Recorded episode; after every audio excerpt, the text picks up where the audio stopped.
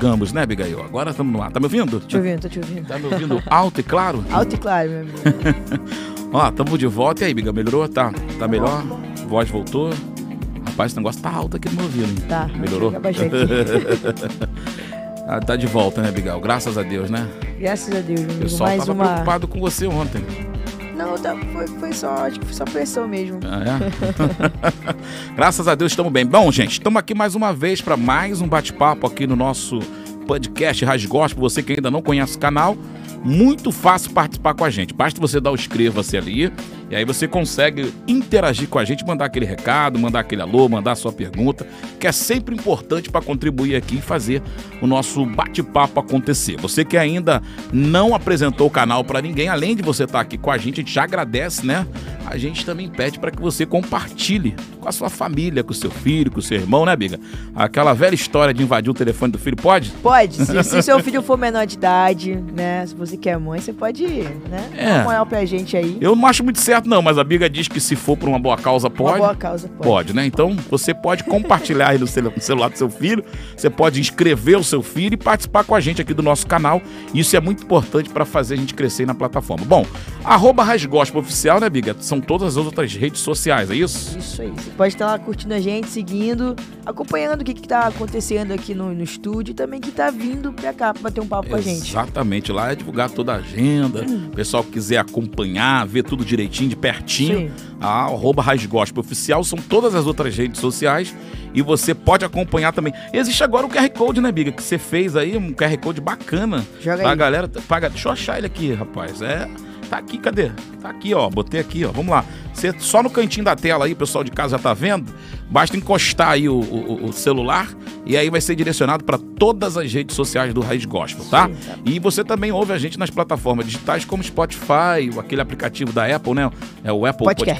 Podcast, tá? A gente tá em todos os aplicativos. Logo assim que a gente sai do ar aqui, nosso bate-papo acaba no YouTube com vídeo. e Você tem a versão áudio também para você ouvir no seu carro sem levar a famosa multa, né, Biga? Exatamente.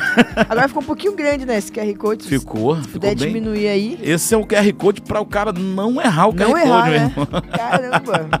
É um mega QR Code, tá? Então vou- daqui a pouco a gente vai botar de novo na tela aí, a biga diminui ali direitinho. É só pra galera quiser, a galera mais preguiçosa, encosta o celular ali, não, não, tem, não tem aquele trabalho de ficar pesquisando todas as redes sociais, que cai lá no site onde tá todas as redes sociais lá expostas, né, Biga? Exatamente. Então, bom, hoje a gente está num bate-papo, a gente está numa, numa, numa semana que a gente está tentando bater um papo, sabendo que as eleições estão chegando aí, vamos bater aquele papo político, conhecer um pouquinho da, da- das nossas representações políticas evangélicas. E hoje a gente vai continuar essa série. Hoje, nosso convidado veio direto de Brasília, né, Biga? Fala aí. É, tão importante aqui, né? Federal, deputado federal hoje com a gente é o deputado Jones Moura. Seja bem-vindo, deputado. Obrigado, Abigail. Obrigado, Rodrigo. Prazer estar aqui falando com um público, público tão bom, né? Um público crente, um público animado, que compartilha o trabalho de vocês, que dá projeção ao trabalho de vocês, que é um trabalho onde que Deus abençoa, abençoa o nosso povo brasileiro. Quero dar esse boa tarde aí para todos os que acompanham o trabalho do Raiz Gospel. E obrigado pela oportunidade de estar aqui presente. Obrigado, senhor. Te. Né, deputado? Vem bater esse papo com a gente bacana, é sempre uma satisfação. E, e- e é difícil, hein? Porque o cara que tá no cargo, né? O pastor Irã tá aqui com a gente também. Geralmente o cara não quer dar a cara a tapa, não, né, pastor Irã? Acho que tá desligado o microfone do pastor. Liga ali, liga pro, pro pastor.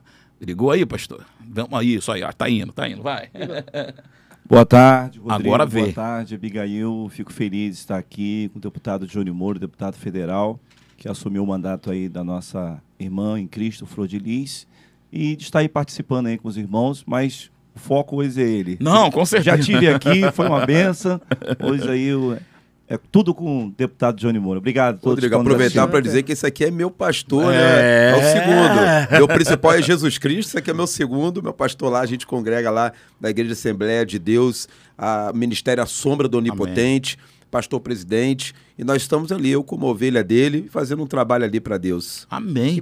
E Campo Grandense, então, né, pastor? Sim, Zona Oeste. Zona Oeste, Zona Oeste. Assistindo aí Raiz Gospel Ô, mundo que todo.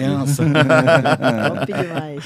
Bom, vamos conhecer então. vamos- a gente já sabe da, da- da- da trajetória política do, do- do deputado, mas queria saber, o deputado, quando começou, pastor já, o, o pastor já hoje é pastor do, do deputado, mas o pastor já começou, o, o, o deputado já começou como pastor. É, é, é, como é que foi a trajetória para chegar na igreja? Explica pra gente aí como é que começou a vida do senhor na igreja. Ô, Rodrigo, olha, eu ainda não sou pastor, né? Não é pastor? Não sou E pastor. já estava consagrando aqui. consagrando. Mas eu recebo, eu recebo. Amém. Nós temos feito trabalho de pregar a palavra em várias igrejas e em vários encontros também. E eu creio que todos nós devemos ser pastores quando nós assumimos assim é, de Jesus Cristo aquela ordenança de que nós precisamos pregar o evangelho a todas as pessoas. Então todos nós devemos ser um pouco pastor. Eu recebo. Amém. Mas o trabalho, olha, eu sou evangélico desde que nasci, né? Minha mãe, eh, mamãe e papai me criaram na igreja evangélica, na igreja batista. Depois de 20 anos da minha vida, eu com 20 anos de idade, eu saí da igreja batista, comecei a frequentar as igrejas pentecostais no nosso Rio de Janeiro, diversas igrejas, Nova Vida, Assembleia de Deus. E hoje nós estamos aqui na Assembleia de Deus, né, com o nosso pastor Irã Nascimento e fazendo os trabalhos. Mas a vida política, ela meio que se misturou a isso tudo, né? A trajetória política, ela veio da necessidade da gente eh, honrar o trabalho dos guardas municipais da cidade do Rio de Janeiro. Eu sou o guarda municipal, um guarda da cidade do Rio de Janeiro. E ali nós tivemos uma luta, uma briga por melhorias daquela classe.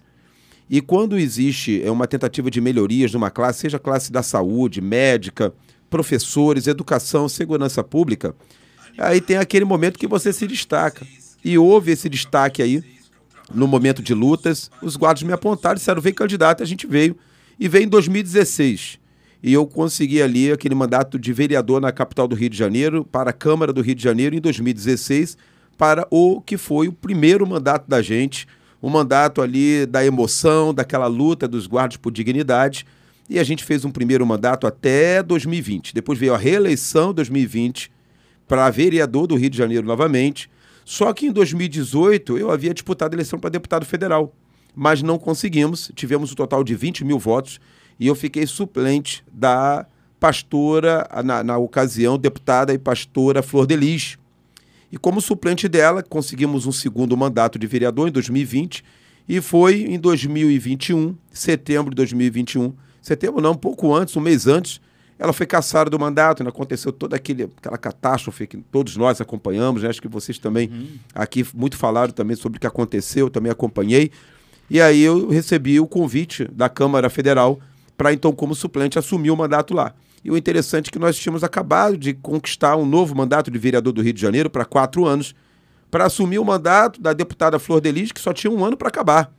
Verdade. E assim mesmo nós renunciamos a esse novo mandato de vereador de quatro anos aqui, tivemos muita coragem, renunciamos a esse mandato e fomos lá para Brasília, que nós acreditamos que um deputado federal ele consegue realizar muito mais coisas, não somente para os guardas municipais. Né? Hoje a gente tem bandeiras aí importantes, como a dos servidores públicos, como a causa da mulher, a gente batalha muito pelo direito da mulher, temos projetos aprovados na área e a gente trabalha também para as questões do nosso povo evangélico, né? Para o nosso povo gospel, principalmente para quem é raiz gospel, né? Verdade. assim, o, o- o deputado já resumiu quase tudo ali, né, Biga? Mas a Biga gosta de detalhes, né? Do... Do, do- da vida, né? Pastor já. O pastor. É, o- eu cismei que o Eu deputado recebo, é pastor. eu falei. Tá consagrando Rapaz. Eu, eu dei um mega resumo aqui de tudo aqui, né? Já pegou lá a Sim, timeline sim, e mandou ver. Mas, mas assim, é, deputado, o senhor, como é que foi o seu ingresso para a área da Guarda Municipal? Como é que foi? Eu Qual foi entrei- o ano? Como eu é que entrei foi? para a Guarda Municipal em 1996. Eu tenho 20, 26 anos de Guarda Municipal, agora licenciado para o mandato. Um terceiro mandato que a gente. Uma, uma coisa meio meteórica. Né? Em cinco anos, nós passamos por três mandatos: né? dois de vereador e três eleições só na nossa vida. E graças a Deus a gente foi bem sucedido. Então, de Guarda Municipal tem bastante tempo. Bastante tempo. Agora, licenciado para o mandato. E nesses, nessas três eleições que nós fomos bem sucedidos, todas elas foram com os guardas municipais, os servidores públicos, algumas mulheres que acompanham o nosso mandato, viram a importância de ter representação política. Então, isso tudo vem construindo passo a passo onde nós chegamos hoje. E eu acho que deve ser estranho, porque o nosso nome não é um nome tão conhecido na política. né? A gente não tem assim. Quem é Jones Moura, né? Jones Moura. Hoje em dia, para ser um pouco conhecido na política, tu tem que fazer uma polêmica, tu tem que fazer É, aí é alguma coisa para lacrar. Mas não, a gente não vem chegando por aí, não. A gente vem chegando, ajudando pessoas, ajudando muita gente. E em momentos eu olhava e eu, como uma pessoa que sou pobre, sou servidor público, tenho a minha vida com dificuldade, não sou artista, não sou famoso, não sou rico, nada disso. Eu mesmo tinha uma fé um pouco enfraquecida. Eu falava assim, meu Deus, será que é possível a gente ganhar um mandato tão importante como esse da capital do Rio de Janeiro? É. Imagina em Brasília. Mas as pessoas diziam para mim, olha, vem, vem candidato sim, porque você ganha eleição, porque você tem uma história e não é uma história de falar bonito, falar coisa que lacra, falar coisa que as pessoas querem ouvir, não. É uma história de construção, uma, uma história de trabalho. E essa construção fez a gente até hoje, né, ir caminhando as eleições e chegar até onde nós chegamos. Bacana. Pastor, conta um pouco. Pastor, de novo aqui, ó. Vamos consagrar já. Daí problema. Pastor, não tem como botar o. o, o Derramar um azeite já, aí, né? Já bota logo como pastor que já tá, já tá pronto aqui pelo Rádio Gospel. Rodrigo, é, todo lugar que eu levo o deputado Johnny Moro, não tem uma igreja que ele não traga a mensagem, a palavra, dificilmente não apresenta ele como pastor. E, e eu, eu, como pastor dele, como é que eu fico? Senhor, na hora certa, no momento certo, eu vou ter que colocar o azeite e consagrar é, o pastor. Mas eu não procuro, não. O pastor sabe, né? Eu, eu não me sinto preparado para esse momento como pastor, mas eu deixo sempre nas mãos de Deus. Eu vou fazendo um trabalho. Porque são chamados, né? Verdade. São chamados. Eu penso assim, se a gente forçar alguma coisa, ah, mas você outro dia pregou, pregou bem, Vamos, vai ser pastor. Eu tenho uma preocupação muito grande com essa coisa de chamado. Eu confesso, vou falar com o meu pastor que está aqui do meu lado, que eu ainda não senti um chamado para esse ministério, não. É um ministério de muita responsabilidade, é um ministério de renúncia, é um ministério que você precisa estar tá pronto para toda hora. Eu vou continuar orando mais, pedindo a Deus misericórdia da nossa vida, que Deus nos capacite cada vez mais e mais. Enquanto isso, nesse chamado que nós temos aqui para a política, nós vamos trabalhando, colocando Deus na frente o tempo inteiro, por onde eu entro ali no Congresso Nacional e eu aviso a todos: olha, se houver alguma conversinha paralela esquisita que o povo não gosta, não conte comigo. Sou evangélico e quero trabalhar com muita honestidade para nossa sociedade. Então já é um pastor, né? Em é. potencial. Desculpa, amigo, eu te interrompi porque não. foi engraçado. Você também caiu nessa. É, eu de... também caí nessa. Não, é, o senhor estava falando da, da sua da história de lutas e tal. E a gente sabe que a, a, a, essa profissão guarda municipal, municipal não é uma profissão fácil né? E assim, se eu pudesse dar um pouco de detalhes dessa luta, de como o senhor estando nessa profissão foi para a política, né? É muito legal porque eu consigo eu consigo envolver a história dos guardas municipais com muita questão é, do povo de Deus, uma questão cristã, evangélica, porque eu sempre imagino que em tudo que você faz, e que você abençoa pessoas, protege pessoas, salva pessoas e, e, e é solidário com as pessoas, ali naquele meio Deus trabalha. Jesus está nesse negócio.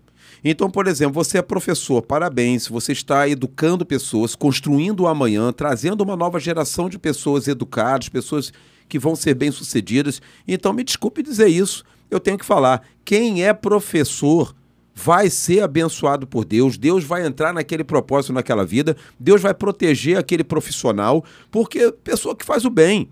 Existem trabalhos que as pessoas trabalham e que elas apenas produzem, é um trabalho de produção.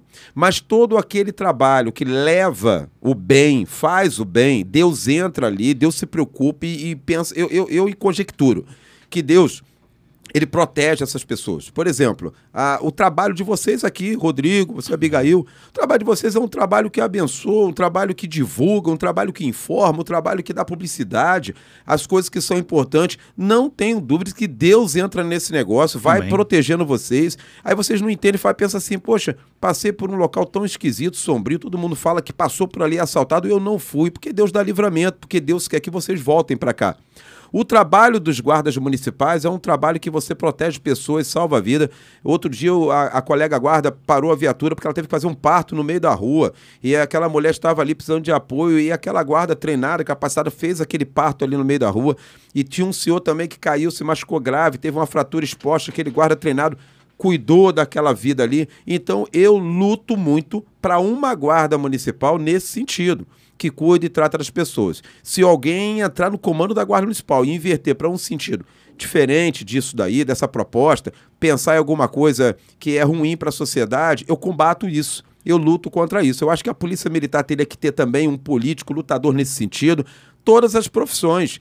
Então, na Guarda Municipal, eu tenho lutado muito para que a Guarda possa dar dignidade às pessoas. Por isso que eu disse aos guardas municipais: olha, se nós colocarmos Deus na frente, tenham certeza que Deus vai abençoar esse emprego, porque nós fazemos o bem. Então é somente clamar, joelho no chão, que Deus vai fazer das guardas municipais uma bênção para a vida da sociedade. E a gente também vê é, que o senhor tem uma, uma, uma briga pela, pelo armamento, né? Para que a galera da, da, da, guarda tenha também acesso à arma de fogo. E, e, essa luta o senhor recebe muita crítica também em relação a isso? Recebo. A gente vai para o parlamento para falar de. para dizer que é armamentista. Parece que para alguns políticos que você está dizendo que você é criminoso. Não é? Eu sou arma armamentista para que com a sociedade nós possamos permitir o acesso às armas de forma criteriosa, é óbvio, tem que ter critério. Ah, não, aquele camarada ele utiliza um certo medicação que ele fica um pouco assim sonolento, mas ele está requerendo porte, ele tá requerendo porte de arma de fogo. Não, aquilo ali tudo tem que ter requisitos, a gente está falando de sociedade. Mas quando a gente fala de organizações da segurança pública, classes da segurança pública, é inquestionável, é inquestionável, a gente não pode discutir pessoas da segurança pública não portarem arma de fogo. Quem é da segurança pública, existe um. Eu sou gestor em segurança pública formado, existe um dito que tem lá que diz que todo, todo agente de segurança pública precisa ter o uso progressivo da força. Isso significa que se alguém, por exemplo, a Abigail está andando na rua e ali está um guarda municipal, e se alguém for na direção dela para fazer o mal, e esse alguém chegar com pedras para lançar nela, esse guarda não vai com a mão ele precisa ter ali um spray de pimenta, ele precisa ter uma arma de eletrochoque, uma arma incapacitante. Mas se ele estiver com uma arma de fogo e for ameaçar a vida dela e a gente vai sentir que vai tirar a vida dela, aquele guarda tem que progredir no uso da sua força. Ele precisa também ter uma arma e dizer: solte a arma, senão eu vou ter que atirar. O cara solta, vai preso, beleza. Se não soltar, ameaçar, vai atirar. Esse indivíduo precisa ser abatido, abatido ou parado pela única arma que tem, que é o equipamento arma de fogo. Então, nós somos sim defensores do armamento para a população, para que todos tenham acesso. Por exemplo, o trabalho que o Rodrigo faz aqui. Eu olho para o Rodrigo, eu tiro um histórico dele, eu vejo nas redes sociais, eu vejo tanto quanto ele se dedica para que todos tenham as informações boas, por isso que ele nos convida para cá e convida outros que tanto ele já convidou aqui para ajudar a sociedade. Com a cabeça que ele tem, com a personalidade que ele tem, com o interesse de ajudar a sociedade, qual o problema dele portar uma arma de fogo?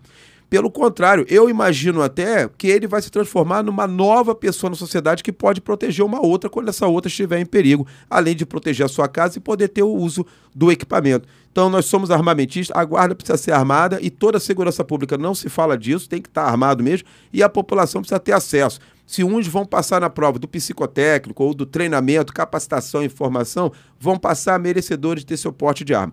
Não passou, espera um pouquinho, vai se capacitar mais, vai ver o que está acontecendo, para que você possa ter acesso. Também não é para todos, né? É. A, a, gente. Desculpa, Bia. Não, não, pode falar. É porque esse assunto é, é bom, né? É porque a gente ontem, foi ontem, acho que antes de ontem, a gente, tá num, a gente tem um grupo de WhatsApp, e aí nesse grupo rolou esse papo que o presidente ele colocou.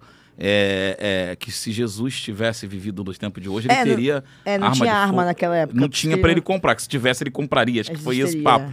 E aí alguém postou lá no grupo dizendo que isso é, ah, ah, dem- dem- é, demonstra que Jesus não teria amor se ele usasse uma arma de fogo. Porque, segundo ele, a arma de fogo é, é para tirar vida. É isso, Biga? Falei bem? Lá no grupo, é isso, né? Acho que é isso. Mais ou Eu menos nem- isso. Eu também não entendi muito bem. muito pra ver, não. Então há uma confusão é, Ah, entre sim. essa coisa de que Muita confusão. a arma de fogo é, é para tirar vida. É. E aí, como é que defende isso? É, isso, esse aí é o discurso. Olha, ter parlamento na sociedade é importantíssimo, mas o parlamento, né? A própria atividade parlamentar, ela permite o debate, permite aquela democracia de cada um tem uma voz, cada um fala de um jeito, mas a sociedade, ela vai precisar realmente acompanhar o que está acontecendo. Se ela não acompanhar, ela é levada. Ela tem que acompanhar para ela tomar decisão. Nós, da sociedade, precisamos formar o nosso parlamento e não permitir que o parlamento forme a sociedade para que depois a gente não tenha, por exemplo, a partir do ano que vem vamos ter um no- uma nova legislatura, para que não tenhamos ali aqueles políticos que não acrescentem nada para a sociedade. Isso é ruim. Então nós precisamos disso. E tem alguns parlamentares que vão soltando essas coisas nas redes sociais. Olha, eu, por exemplo, meu pastor que está aqui do meu lado, que me perdoe se eu estiver falando teologicamente alguma coisa equivocada, mas eu tenho um pensamento da seguinte maneira. Antigamente, eu acho que o presidente se equivocou. Né? No- desde a origem do- dos homens na Terra, das mulheres na Terra, existem armas. Né? Armas de vários tipos. E na época de Jesus, a principal arma era a espada. A espada era uma arma. Quanto mais afiada, se ela for maior, quanto maior for, melhor, mas aí teria que tinha mais tem que ter mais treinamento para manusear uma arma maior. Mas aí o camarada que tem mais treinamento, ele vivia para guerra, ele tinha uma arma maior, que era uma espada, uma lança, ele sabia manipular aquilo ali, eram armas. As espadas eram armas. As facas, os punhais também eram armas. E se você for olhar na Bíblia, é, seria muito estranho Jesus andar ao lado de uma pessoa e não saber que essa pessoa está armada. Imagina, três anos eu estou caminhando com a pessoa e não sei se a pessoa está armada. Então, Pedro, por exemplo, ele tinha ali uma espada. Uns diziam que não, era uma faca, era, era grande, era um punhal. Bom, era uma arma. Até porque ali com Jesus, ele não vivia andando com Jesus pescando, pescando, pescando. Ele andava com Jesus em todos os cantos. E ele portava aquele equipamento dali. Não é porque uma hora, ah, agora eu quero pescar e tem que estar com a minha espada ou a minha faca. Ele tinha aquilo dali e tanto é que ele sabia manusear aquilo dali e, num certo momento, ele até utilizou aquilo ali. Jesus uma vez disse assim: olha, quem vive pela espada morre por ela. A gente precisa lembrar que Jesus, ele pregava ele como a vida, ele como aquele que vai dar a vida. É, pessoas que pensam que a sua arma é a sua fonte de vida, é o seu meio de se proteger em todos os momentos, é naquilo que eu vou me agarrar, me defender. Eu creio particularmente que Jesus se preocupava com isso. Olha, quem vive pela espada, viver por alguma coisa, é muito grande. Então, quem vive pela espada, por ela morre, vive em mim. Sabe? Não priorize, não pense que tudo é espada. E tem gente que é assim. Se adquiriu uma arma de fogo, vai na padaria comprar pão, tá com a arma na cintura. Vai para ali brincar com as crianças no parquinho, tá com a arma na cintura. Então, é, é- é aquela coisa do camarada começar a acreditar que o seu livramento vem a poder da arma. O seu livramento, a sua proteção é por causa de uma arma. Então eu creio nisso. Jesus disse: não viva pela espada, porque quem viver por ela morre por ela. Porém, não havia problema Pedro andar com a sua arma ali na cintura. É porque naquela época era muito comum. Naquela época, as pessoas achavam a tua mulher bonita, ela pegava a tua mulher, colocava numa carroça e levava embora. E você morria ali na estrada, porque ele queria abusar daquela mulher. Então você tinha que ter algum equipamento. Só que antigamente não tinha plebiscito para saber se vai ter desarmamento, estatuto de desarmamento. Naquele tempo não tinha isso. Hoje tem, né? Hoje o ladrão faz o que quiser com você. Eu vi um vídeo do. do, de um, eu esqueci o nome dele, ele é, ele é até policial civil também. E ele tava falando que, comparando né, a, a, a questão do, da, da licença né, para você portar o, o- a posse da arma, é, é considerado, ele, ele comparou né, ali com a carteira de motorista, CNH, né? Que é criterioso, né? Você, você não tira a sua habilitação de uma hora para outra. Ah, vou comprar uma carteira. Não, você tem que ir lá, passar pelo exame, psicólogo, teste de direção e tudo mais, e corre o risco de você não pegar a carteira. Tem muita gente que tenta em seis, sete vezes e não consegue ser aprovado para dirigir. E detalhe, o carro não é feito para matar, mas também mata. Também né? mata. Né? Então, assim, se você for olhar bem, realmente. Eu não posso falar nada disso que eu sou suspeito para falar, né, Biga? Muito. é é porque são pautas muito mais sociais do que bíblicas, se a gente for parar pe- parar pra pensar. E acho que o grande problema é quando a gente mistura isso, né? Porque a Bíblia não fala com clareza sobre o porte de arma, certo? Não, Tá. não fala. Então, assim, acho que o grande também problema é a gente querer levar um, muito mais pra essa questão bíblica. coisa É, mas- ele não fala com clareza. Desculpa te interromper, mas Pedro, quando arrancou a orelha do cara lá, ele, ele tava com o quê? Ele tava com uma arma. Aquilo foi usado para arrancar a orelha. Não foi usado para pescar. Mas e depois? Jesus, o que, que Jesus fez? Ah, mas aí o cara era milagroso. Se eu dar um tiro no cara hoje, não vai ter como, É, é aquela história. levantar o cara de novo, né, Biga? É aquela história, toda vez que o, que o pastor Giovanni falou, toda vez que a gente tenta defender Jesus, a gente acaba ferindo alguém. Sim. Que foi o que aconteceu com Bacana. Pedro. Mas isso, isso é, espiri- isso é espiritual, né, Bi? Ah, Não, ok. não, Não, mas, mas, Abigail, quer ver uma coisa interessante? Você falou uma coisa interessante. Ele reconstituiu né, a orelha daquele centurião ali, daquele homem ali. Mas olha só que interessante. Aquele momento era um momento especial demais para toda a humanidade. Era naquele momento que o cordeiro teria que ser levado ao matadouro. Sim. Como que pode uma espada parar o momento em que o mundo iria ser salvo a partir daquele gesto? Jesus precisava dizer: não, Pedro.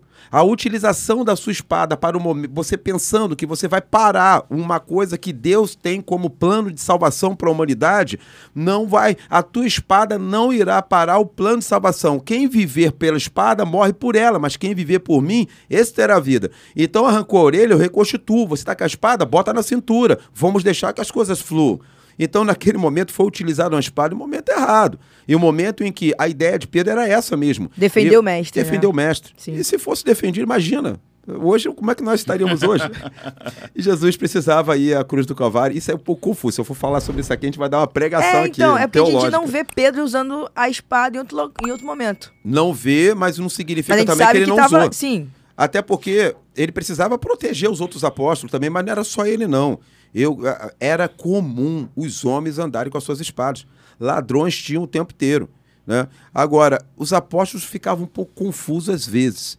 Eles não entendiam que Jesus era capaz de milagres o tempo inteiro. Né? Era o tempo inteiro, às vezes tinha fé, muita fé, pouca fé. Eu posso andar na água também? Você pode, vem até mim. Ah, eu andei, mas agora estou afundando. Por que está afundando? Jesus me salva. Como é que Jesus me salva? Como é que eu- Ele já me fez andar um pedaço. Então é, é sempre confuso os apóstolos com Jesus. Verdade. Não, e, e- mas é legal essa que o pastor Giovanni mandou aqui. Giovanni Giovanni, mandou. mandou. aqui. De que toda vez que você te- tenta É, mandou- defender Jesus. é é? É, ele mandou no, no Instagram dele que ele falou. Acho, acho muito interessante. Não, mas é exatamente o que eu estou falando. A Bíblia não fala com clareza, né? Essas, essas questões, mas que realmente existia. E não significa que está errado. Sim. Então você, você- eu acho que nós precisamos nos atentar quando a Bíblia ela realmente proíbe.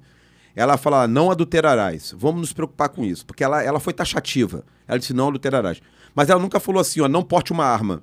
E você vai olhar assim o Antigo Testamento, eu, eu não sou muito daquele povo que fala assim, olha, ah, vai começar a falar de Antigo Testamento. Não, não, não, não. Nós temos que viver o Novo Testamento. Tem que ter um pouco de cuidado com isso. E quando a gente vai olhar o Antigo Testamento, Deus ele tinha uma preocupação que o seu povo andasse treinando com capacidade de ser armado para poder vencer outros povos, que são os povos pagãos, né? Os pagãos precisavam ser vencidos muitas das vezes para poder ocupar as terras, que era justamente a terra de Israel. E alguns momentos perdiam batalhas, outros momentos ganhavam batalhas, mas as batalhas se venciam se perdiam mesmo na, na espada. E a espada era armas. Então Deus falava: povo, vai lá e toma aquela terra. Tem uma galera lá, tem que vencer. Não deixem nem as crianças, muitas das vezes era isso. Surrupia com tudo e vença. Isso era o Antigo Testamento. Mas quando a gente vem para o Novo, Jesus ele fala do amor.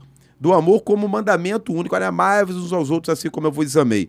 Mas você amar uma pessoa não significa que no momento de defender um filho, defender uma esposa, defender um marido, naquele momento com aquele atacante da tua família, não vou entrar ali se eu estou amando ou se eu não estou amando. Eu amo aquela pessoa que vai atacar minha família, mas eu não amo o pecado que ela vai cometer. Então, por causa do pecado que ela vai cometer, eu tenho que pará-la. A minha ideia é sempre pará-la sem matá-la. Só que aí, meu amigo, na hora que eu largar a bala, tá na mão de Deus aonde vai pegar. Isso aí já não é mais comigo. Só não pode fazer mal à minha família nem a família de ninguém. Aí, Bia. Mas tinha também o, o, o- Davi lá com a, com a funda. Tem uma narração. O cara matou com uma arma, né? Uma arma. A funda era uma arma ali, não. Fala aí. Era uma arma. Defende, fala aí. Problema do gigante. Quem mandou ser pagão? era uma arma. E aí? Não, mas eu não tô falando. O problema não é a arma. Eu não tô brincando. filho.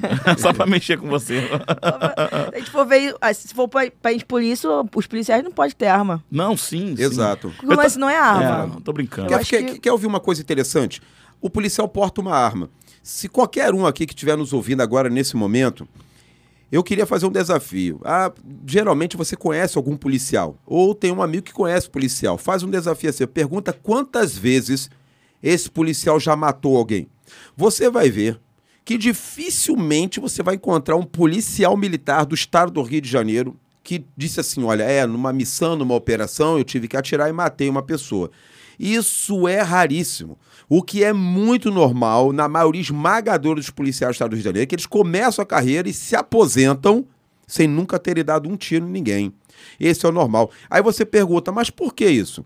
Porque, na verdade, a segurança pública, a- essa visão da segurança pública, da guerra, do combate, do tiroteio, larga tiro para lá que eu largo para cá, da tomada de território com tiroteio, isso é uma visão errada da segurança pública. A segurança pública, para trazer paz social dentro de um ambiente, a melhor coisa é a prevenção.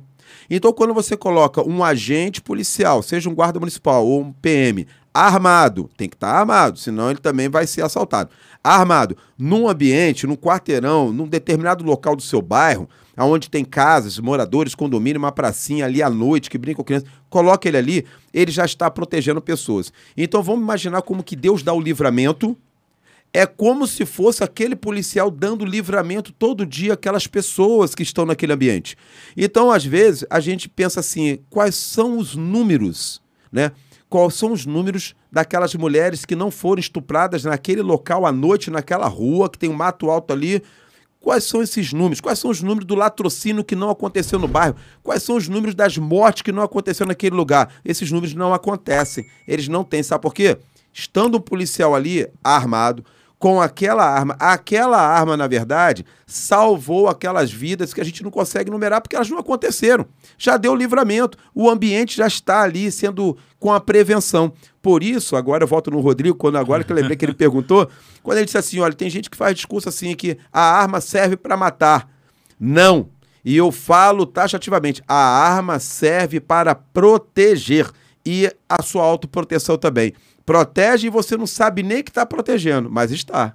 Rodrigo, Pois não, é, pastor. pegando aqui um pouquinho a fala desse gancho, você observa que um vídeo que estava viralizando, muito, rodando muito na internet, que estava tendo uma missa num, num certo local e entrou um rapaz com um capacete com uma arma. E como é que se dá o livramento? Todo mundo caiu em cima de pau, em cima do, do cara, quebrando tudo. E como é que foi o livramento? Não, deu livre, livre, livre. Não, o cara com a arma, a, a, a paróquia toda batendo no cara e papá pra tomar a arma e acabou. Deu o livramento. Foi- Foi aquela que vai, ele fica encurralado, né? Foi, foi. Rapaz, vai É, dá o cadeira com tudo. O ali. cara entrou com a arma, assoltando a missa, e todo mundo olhou quando ele deu. Todo mundo, todos os fiéis batendo no cara para pegar a arma. Deu o É isso livramento. mesmo. E isso que o deputado falou, é, é, eu tava até vendo, acho que é o da Cunha, né? Que é, que é um político agora, né? candid- Pré-candidato também agora de é São Paulo. pré-candidato. E, e- e ele tava falando, ele é um cara bravo, tá em todas as operações, a gente compõe os vídeos dele lá e tal. Ele falou que nunca matou ninguém, nunca, Exato. nunca tirou a vida de ninguém. Eu achava que ele já tinha matado muita gente, que, pô, cara. a gente era- pensa isso. Exatamente. Mas faz esse teste, qualquer um que estiver nos ouvindo, vai procurar um policial e vai dizer, olha, eu, eu nunca... E tem policial que pensa assim, olha, um dia eu vou ter que matar alguém, vou trocação de tiro, mas ele não, não- isso não, isso não, Não acontece, acontece, com naturalidade, isso não é o normal. As armas dos policiais, as armas dos guardas municipais, e nós estamos trabalhando muito para que os guardas sejam armados. São 7.500 guardas municipais só na capital do Rio de Janeiro, que vão estar armados e eles vão fazer proteção aqui na Zona Oeste, vão fazer proteção lá na Pavuna, vão fazer proteção em lugares importantes. Porque eu penso assim, por que, que só o, o bacana, que mora em condomínio de bacana, eles têm uma segurança privada naquela região de condomínio armada. Você vê que o bacana, ele tem uma pessoa que leva seu filho para a escola e vai com a segurança armada. Você vê que em condomínios na Barra, você vai te chegar ali, é aqueles seguranças estão armados. Aí você vai agora no lugar de pobre, de gente pobre, que precisa da segurança pública, né? Que é público, serviço gratuito. Não, aí os guardas municipais é de cacetete na cintura. Por que que para defender o pobre é de cacetete, para defender o rico é a segurança é armada? Então a gente tem que mudar esse quadro aí, nós estamos trabalhando para isso. Eu fui num condomínio outro dia ali, na Barra, o, cara tava com, com a 12 na, na, na cabine. Falei, rapaz, o negócio não é fácil. Ali, ali a turma tá protegida. Protegida. E, e, ó, Rodrigo, desculpe te cortar, mas tem, tem uma coisa importante que eu, eu, eu acho. é, assim, eu não quero levantar uma escola doutrinária e nem quero criar um, uma- um segmento religioso, não. Mas eu tenho algumas coisas na minha cabeça que eu penso como cristão. E eu penso assim: olha, é, Deus, em tudo que a tua mão alcança, por mais que às vezes sejam caminhos de espinhos, de cacos de vidro, você vai se cortar, você vai se arranhar, mas você chega, chega, dói, dói, mas Deus deixa você chegar, porque você consegue ir. Então, se dá para tu chegar, mas dói, e você fala, Deus, me leva lá, me leva lá, me leva lá, eu creio que ele não te leva, não. Eu creio que ele vai dizer para você: olha, eu posso te dar livramento, eu posso diminuir a sua dor, eu posso te amparar. Depois que você chegar, vou curar as suas feridas e vou te dar um renovo. Mas você tem que ir, irmão. Então eu penso que em tudo que a tua mão. Agora, aquilo que a tua mão não alcança, Eu vou explicar por que eu estou falando isso. Aquilo que a tua mão não alcança, aí, meu irmão, só a mão de Deus para ir lá para pegar, então aí você vai para o joelho, se entrega nas mãos de Deus e vai como Deus quer. As armas, na minha visão, é a mesma coisa. Por exemplo, se entrar um ladrão na sua casa, você não tem armas. Entrou um ladrão na sua casa. Caramba, entrou um ladrão, estou olhando aqui numa, numa parte estratégica da minha casa, estou vendo que ele já adentrou o meu lar eu tô com uma filha dormindo, eu dormindo, eu tô com a minha esposa, tô com meu marido que tá doente na cama. Ele entrou e agora o que que eu faço? Não tem mais o que você fazer. A polícia é. não tá dentro da tua casa. O que que você pensa na hora? Eu vou pegar uma faca. Ou eu vou me entregar? Eu, você vai ter isso na tua cabeça. Vou pegar uma tesoura, vou pegar uma faca e vou para cima. Só que por que, que você vai fazer isso e não tem outro jeito? Porque Deus te deu aquele, aquele equipamento. É o que você tem nas mãos. Ontem mesmo, meu irmão estava conversando comigo, discutindo, e falou assim: não, você levanta as suas mãos e começa a orar, que Deus vai prover o milagre. Mas você vai viver de milagre numa coisa que está na tua mão para fazer. Você tem que pegar a faca e parte para cima. O milagre é você não morrer. Mas você tem que fazer alguma coisa. Então a mesma coisa é a arma. As armas eu penso que nós precisamos ter, não querendo usar. Mas o dia que precisar usar, eu olhar, eu preciso ter.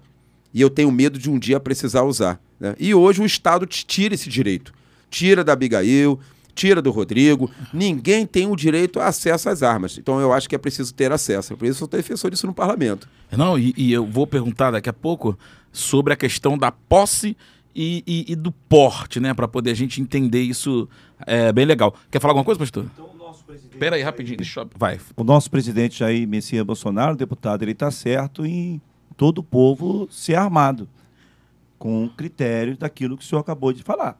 É verdade. Nesse ponto ele tá certo, sim. Nesse ponto. A gente vai falar sobre isso mais um pouquinho. Deixa eu só lembrar o pessoal de casa. A galera tá aqui com a gente no chat, perguntando, mandando alô aqui, participando com a gente. Já vai fazer a pergunta. O Leandro Silva tá com a gente aqui, tá perguntando aqui, tá tá questionando. Beleza, a gente tem, tem, muita pergunta dele aqui, amiga.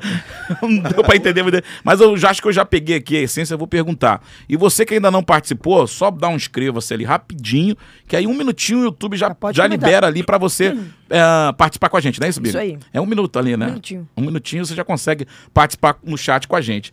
É, já vou vir aqui no, no, assunto do Leandro, é muito assunto aqui pro deputado, mas deixa eu só falar nessa questão ainda, falando sobre as armas. Pastor Irã colocou muito bem aí nessa questão que nosso presidente está ali defendendo, e isso há controvérsias bonita, né? O pessoal da, da, principalmente às vezes cristão, né? A galera tem essa resistência, mas existe uma diferença entre o porte e o posse, a posse da arma, né? Qual seria essa diferença, deputado? A diferença é que com a posse da arma de fogo, você não pode transitar com ela na rua.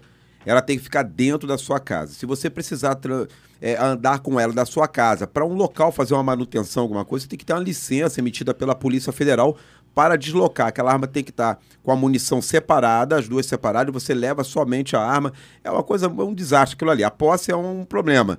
O porte de arma de fogo aí é mais tranquilo. Aí você pode ter a sua arma dentro de casa, mas também você pode ir para onde você quiser com a sua arma de fogo, em locais que são permitidos entrar com a sua arma de fogo. Mas hoje no Brasil, você, para você ter o porte de arma de fogo, você está restringido pela Lei 10.826 de 2003, que é o Estatuto do Desarmamento. Estatuto de Desarmamento ele vai dizer ali no Brasil somente quem pode ter o porte de armas. E cidadão comum, como nós, cidadão comum, não pode ter porte de arma. Você vê, eu sou eleito pelo povo, eu sou um deputado federal. Então vocês confiam em mim, votam em mim para que eu possa fazer as leis para vocês e contrariar em algumas leis e reger o Brasil de certa maneira, mas eu não posso ter um porte de arma de fogo. Ou seja, eu tenho cabeça para tocar o Brasil, mas eu não tenho cabeça para ter uma arma na minha cintura. Como é que é isso?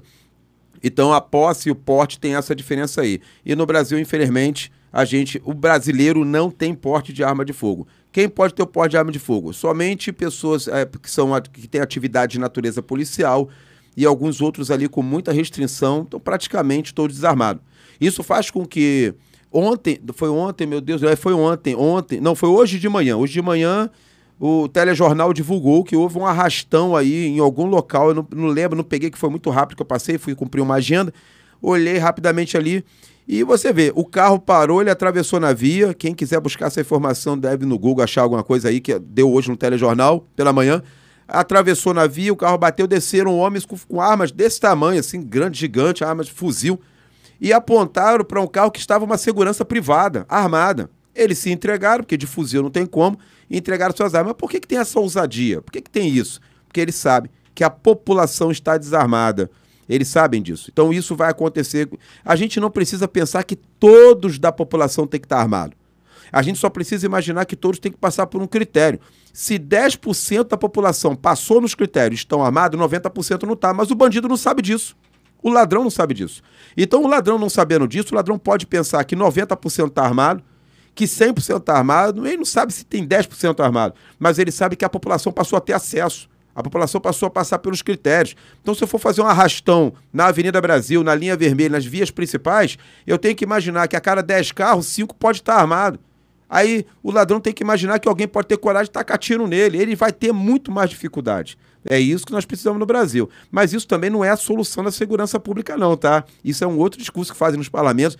A gente não fala disso como solução da segurança pública. A gente fala disso como proteção pessoal. Ponto. Segurança pública quem faz é a polícia, é o guarda municipal.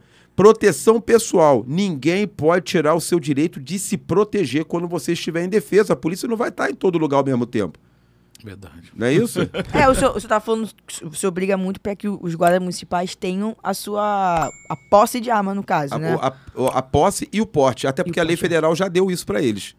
Ué, e não, não, não, o que que falta? Pra... Ah, olha, falta uma coisa que chama-se politicagem, acabar. Porque, na verdade, saiu uma lei federal em 2014 e essa lei federal, ela diz lá, a lei federal é 13022 de 2014. O artigo 2 diz que os guardas municipais eles são instituições armadas. Ponto. Então bota para cá. Então já era, não tem mais o que se discutir do guarda armado ou não. A lei federal diz isso. O artigo 16 dessa mesma lei diz que ao guarda, não é a guarda instituição, mas ao guarda, ou seja, o servidor que é guarda municipal, ele é autorizado o uso da arma de fogo. Então deu autorização para ele para ele portar a sua arma. O que está acontecendo hoje no Rio de Janeiro? É uma coisa incrível. Eu tive conversando com o governador Cláudio Castro umas cinco vezes sobre isso em reunião que nós tivemos recentemente agora. Pastor Irã Nascimento participou comigo nessa última reunião. Que eu falei com ele é o seguinte: os guardas, sabe o que eles estão fazendo? Já que a instituição não está armando, eles estão comprando as suas armas, tirando o CRAF, que é aquele certificado de registro de arma de fogo, tira o CRAF, pega, compra a arma, e ele só poderia ter posse segundo as normas. Só que por causa da lei, ele porta a sua arma. Eu digo para vocês que mais ou menos aí 70% dos guardas municipais no Rio de Janeiro estão com as suas armas.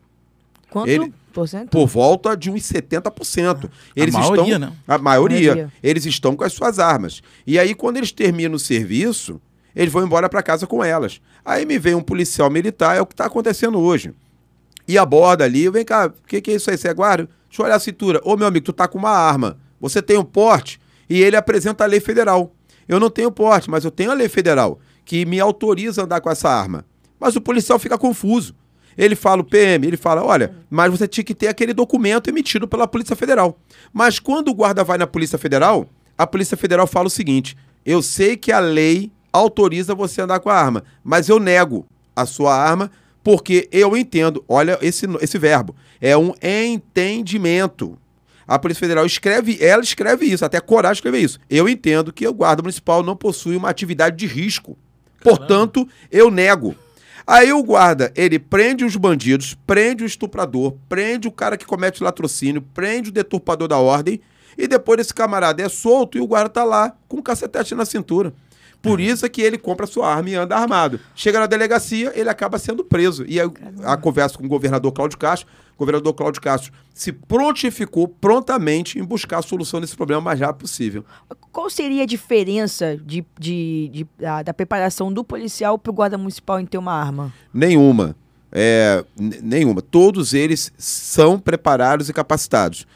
Só que o guarda municipal seria mais preparado do que o PM. É mesmo, cara? Sim. Por quê? Porque existem, olha, guarda desarmado só tem no estado do Rio de Janeiro. Esse que eu falar, deputado. É no estado do Rio de Janeiro e alguns poucos estados aí fora. São Paulo, que tem centenas de cidades, só tem uma ou duas que é desarmado. Todas elas são armadas.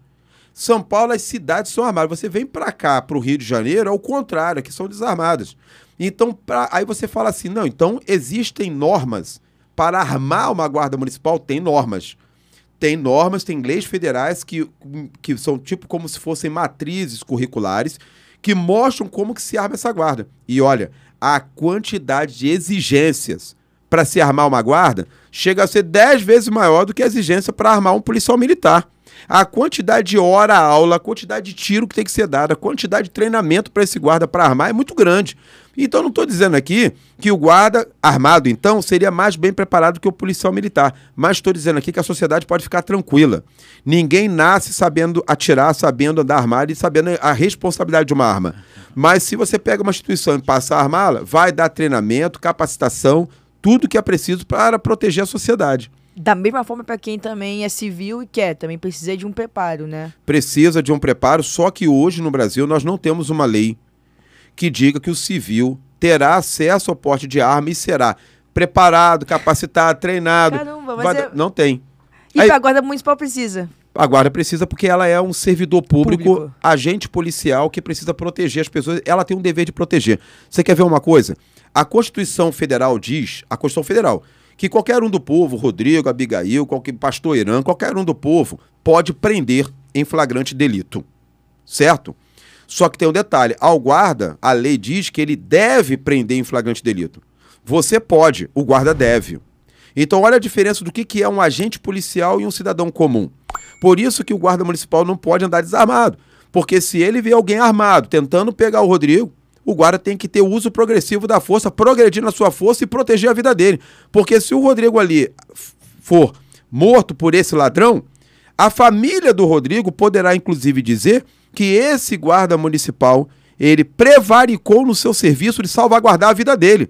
Porque as leis federais já dizem que o guarda tem que proteger. Não protegeu, prevaricou. A família vai querer a indenização da instituição guarda municipal porque não cumpriu a lei federal que deveria treinar, capacitar, armar para proteger a vida dele. E a sociedade nem sabe disso. Eu é. contei uma coisa aqui agora, que se a sociedade souber então e descobrir que naquele local onde que um familiar sofreu um problema por causa da bandidagem, se tinha um guarda perto, o guarda não resolveu, a família não quer saber se era cacetete, se era faca que o guarda tinha, se era a mão que o guarda tinha. Ela quer que a vida daquele familiar seja salva. Ali tinha um guarda, vai proteger. Mas a instituição tem que armar. Já aconteceu esse caso? Já, várias vezes. Isso vem acontecendo. Nós temos um caso na Lagoa, Rodrigo de Freitas, uma vez, que tinha um médico. Isso repercutiu, isso impactou a sociedade. Se eu não me engano, o nome dele é Jaime Gold. Esse médico, um, um cirurgião muito importante, inclusive da sociedade, estava com a sua bicicleta andando na lagoa. Parou ali com a sua bicicleta. Vieram dois menores. Aí a discussão da redução da maioridade penal e por aí vai. A gente tem aqui bate-papo para tempo Legal. todo. Aí vieram dois menores com faca. Precisa ser Pistola não, com faca. E disseram para aquele senhor médico Jaime Gold: olha, passa a tua bicicleta. Ele, tadinho, né? Às vezes a cabeça não pensa direito, começou a reagir e começaram a furar ele, furando. E aquela sociedade, os munícipes, o, o cidadão, o transeunte, olhando aquela cena, ficaram com medo. Nós não temos uma sociedade que tem acesso às armas. E não estou falando que todos ali tinham que estar com a sua arma, não, mas se tivesse pelo menos um uma pessoa daquelas 50 que estava ali armada poderia ter salvado a vida de Jaime Gold. Mas sabe o que, que tinha ali do lado? Dois guardas municipais, com medo de levar facada. Caramba. Porque o cacetete, ele tem um problema. Eu tenho 26 anos de guarda municipal, ele tem um problema. O cacetete ele é muito importante para você dar um golpe e com um golpe você consegue muitas vezes parar um elemento. Só que se você não conseguir com esse golpe êxito, o contragolpe do cacetete é muito demorado. Você abaixou a mão, arriou a tua mão ali num golpe bem dado, agora eu errei. Agora e para voltar para armar novamente um novo golpe. Ali você já levou quatro facadas. Se errar o segundo golpe, toma mais quatro facadas. Então, por isso que a gente tem um treinamento na Guarda Municipal que contra pessoas com faca, você não luta com cacetete. Você utiliza equipamento de menor potencial ofensivo, chamados incapacitantes, que teria que ser o eletrochoque. É o único jeito de parar. Agora, se o eletrochoque falhar, você vai levar várias facadas, vai morrer ali no local. E tem uns que é brinco, isso em treinamento policial, quem estiver nos ouvindo aí for policial sabe. Treinamento policial, a gente até brinca do seguinte: se você estiver, mesmo que tenha com arma incapacitante, com pessoas com faca, você corre. A faca, quando ela entra na barriga de uma pessoa, é pior do que um projétil. O projétil ainda entra cauterizando. Ele entra fazendo uma perfuração. A faca entra rasgando todos os órgãos por dentro. Você vai chegar no hospital, muitas vezes não consegue reconstituição. e vai morrer. Então, com faca não tem jeito. A melhor coisa para parar um elemento com faca é com bala. Faca se para com bala. Não tem outra maneira. E com Jaime Gold, infelizmente, os guardas estavam ali, aquelas facadas entrando nele. Isso na lagoa de dia. Eu estou falando para vocês que estão nos ouvindo, é ruim falar isso numa mídia importante como Raiz Gospel, que alcança tanta gente, porque afasta os turistas. Ah, mas eu também não quero turista aqui para tomar igual vários já tomaram facada. Então já aconteceu, estou respondendo a tua pergunta, Abigail. Guardas próximos. Isso aconteceu. ah, tivemos um colega guarda municipal, me perdoe agora, meu Deus, Sidney, eu vou lembrar o nome dele direitinho. Ele morreu no pátio da prefeitura, porque tinha uns garotos que entraram para poder soltar pipa, e ele disse: não pode entrar para a prefeitura, fica lá de fora. Os garotos não gostaram daquilo ali. E aí os garotos voltaram no mesmo pátio com um pedaço de pau e bateram na cabeça e abriram a cabeça desse guarda municipal. Nós tivemos esse guarda que morreu em serviço, porque o guarda não tinha ali, ele não assusta. Ele não assusta. Se ele está armado ali, aqueles elementos não retornariam ali, porque eles foram expulsos de um ambiente que eles não poderiam estar. Então você vê o problema que é, é segurança pública desarmada é ineficaz para a proteção de vidas. Então o que, que nós temos no Rio de Janeiro? Uma guarda ineficaz até que ela seja armada para produzir eficiência na proteção de pessoas. Ah, mas o guarda faz outras coisas também. Aí ela é eficiente. Por exemplo, ela coíbe o estacionamento irregular, ela coíbe o caloteiro do BRT, do VLT, que são nossos transportes articulados no Rio de Janeiro. Isso tudo ela faz porque não precisa de arma. Porque a Guarda Municipal também ela faz um papel de policiamento de postura municipal. Então ela não só pega bandido, ela também protege a, o meio urbano nas questões de postura municipal. Olha, aqui, se me deixarem falar, eu faço. Não, tá ótimo. Nós temos Nada. aqui. O, o senhor sabe? falou sobre essa questão de não ser bem visto, né? Lembrou também um caso que teve na pandemia de um desembargador que pegou o papel de um guarda municipal e tacou no chão, né? Perfeito. Foi- não Existe- sei se foi em São Paulo, né? Não sei, da- não sei, não Foi, sei onde foi foi. em São Paulo, numa cidade, agora eu não me recordo o nome dessa cidade, mas foi no estado de São Paulo. Esse desembargador, o problema do desembargador é um problema que acontece. Ali foi um desembargador. Por isso impactou. É. E também foi filmado. Isso. Por isso que impactou. Mas isso acontece todos os dias, tá, Begão? Caramba. Em todas as cidades e no Rio de Janeiro, a gente tem dessa, esse tipo de ocorrência umas 10 a 20 todos os dias dessa mesma ocorrência. A diferença é que às vezes não é o desembargador, às vezes é um advogado, às vezes até um cidadão comum, às vezes é um professor. Porque o problema é que nós temos uma cultura errônea. Nós olhamos para um policial militar como uma figura de um agente repressivo, de repressor. Então aquele policial pode me fazer o mal. Por isso eu o respeito. Eu não o respeito pelo profissional policial que ele é. Eu o respeito porque ele pode me fazer um mal. E esse é um problema de cultura errada aqui na nossa sociedade brasileira. E aí, quando ele olha para um guarda municipal, ele não entende que aquele guarda pode lhe fazer mal. Então ele acaba abusando. Esse desembargador abusou daqueles guardas municipais por não os reconhecer como aqueles agentes revestidos de autoridade. Então, quando nós olhamos, às vezes, para um guarda, a gente pensa assim: ah, não é polícia. E um detalhe: a lei diz que é. As leis dizem que é polícia. Mas aí ah, não é polícia, então eu vou abusar, eu não vou respeitar a ordem que ele pediu para eu parar meu carro, eu vou afastar aqueles cones da rua, vou entrar sim, ninguém vai me parar, porque o guarda não é ninguém.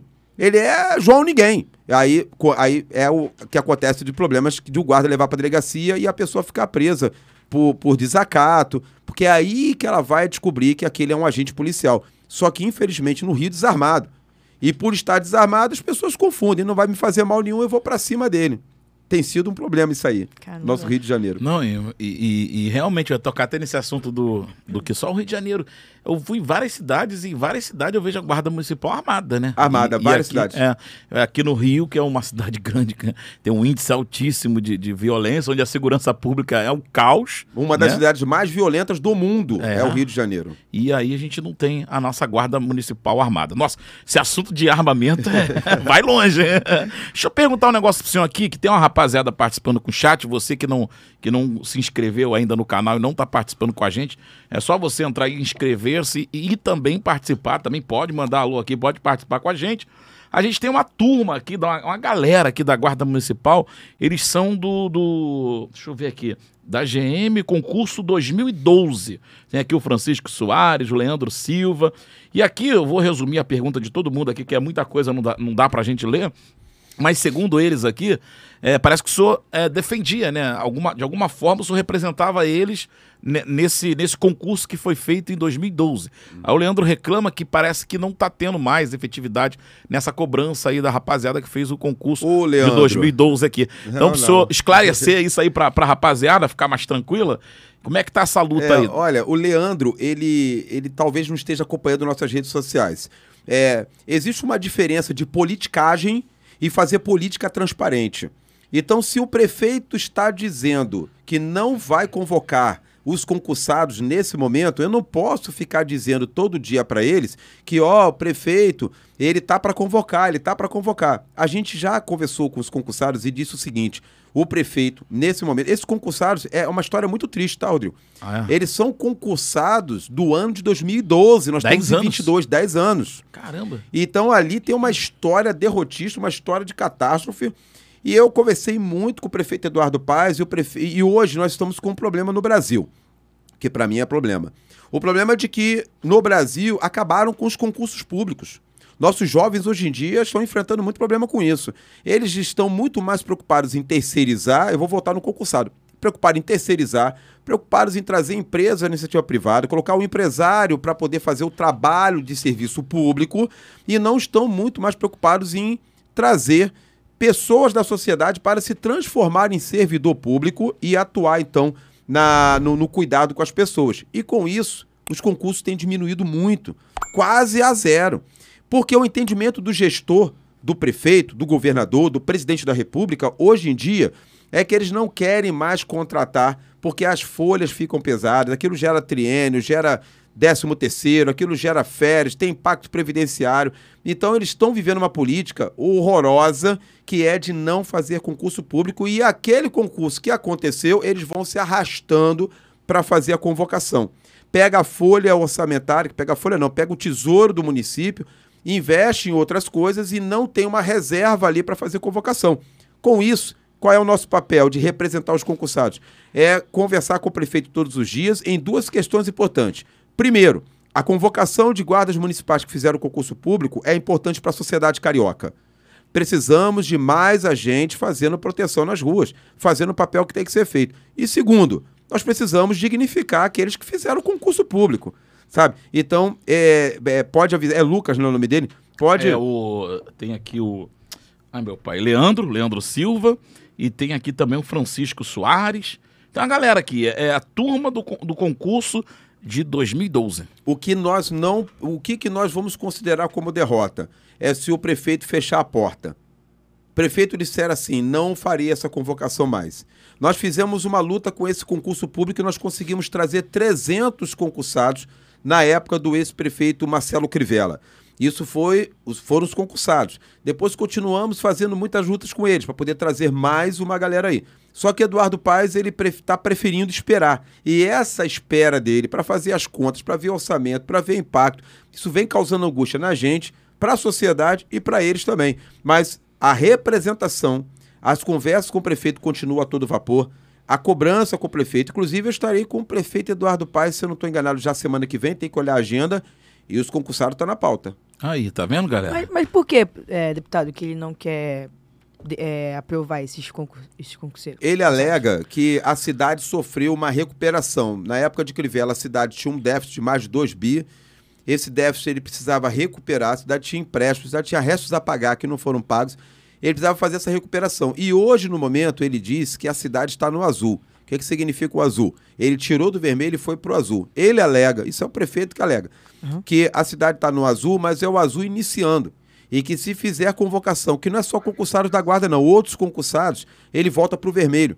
E ele não quer estourar essa questão dos cofres. Ah, não é Então, só a guarda municipal, tem outros concursos também. Tem outros servidores aguardando também serem chamados, embora ele chamou agora recentemente professores também.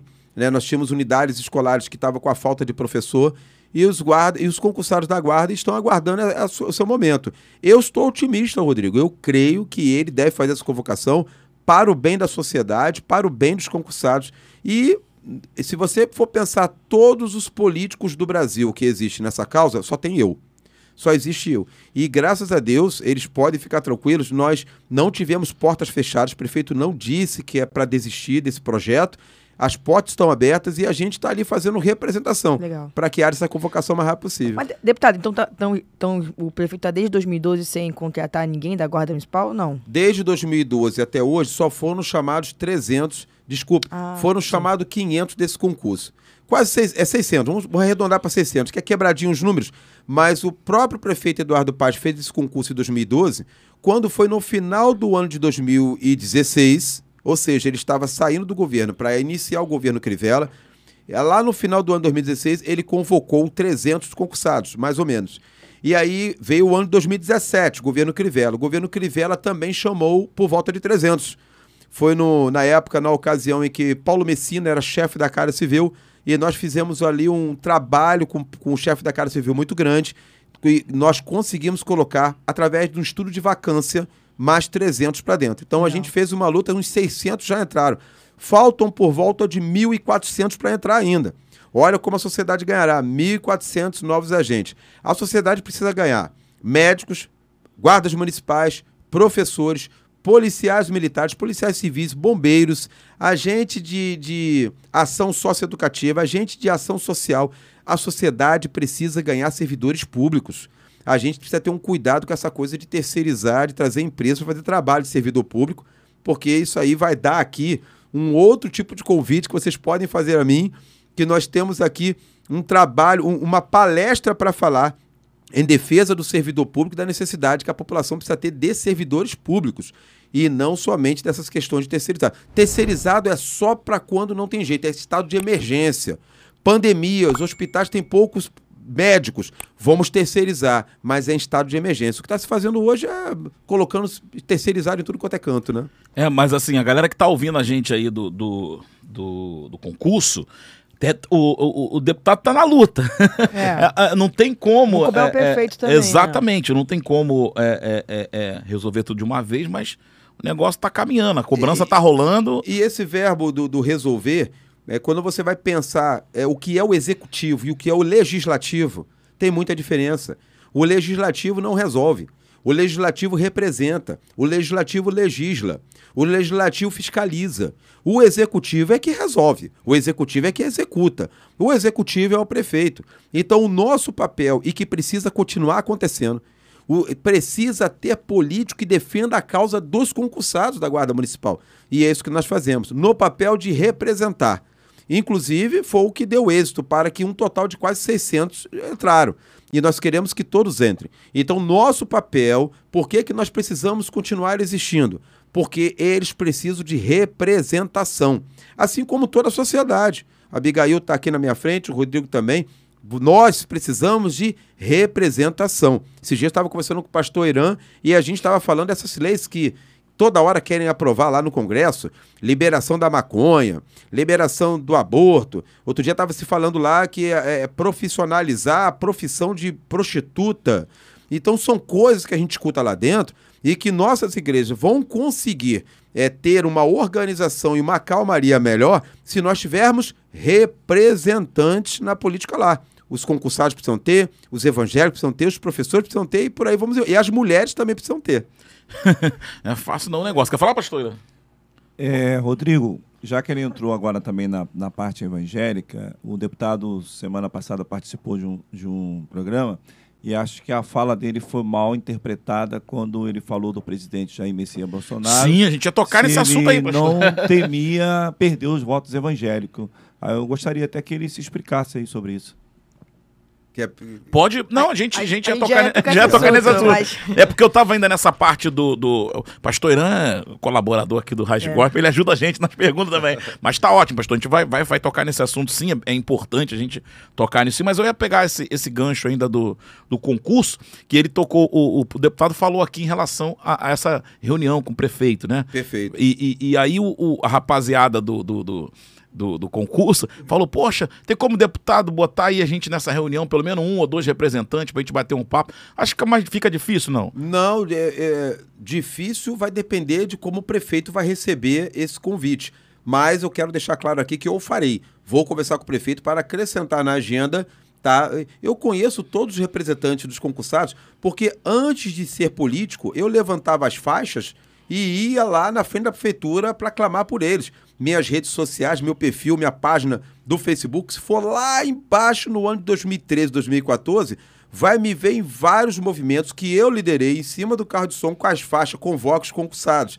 Então é uma luta antiga, eu conheço as lideranças e precisa ser feito. Inclusive, falando das minhas redes sociais, só anotem aí, quem estiver nos acompanhando, dá um pause depois, vai estar salvo.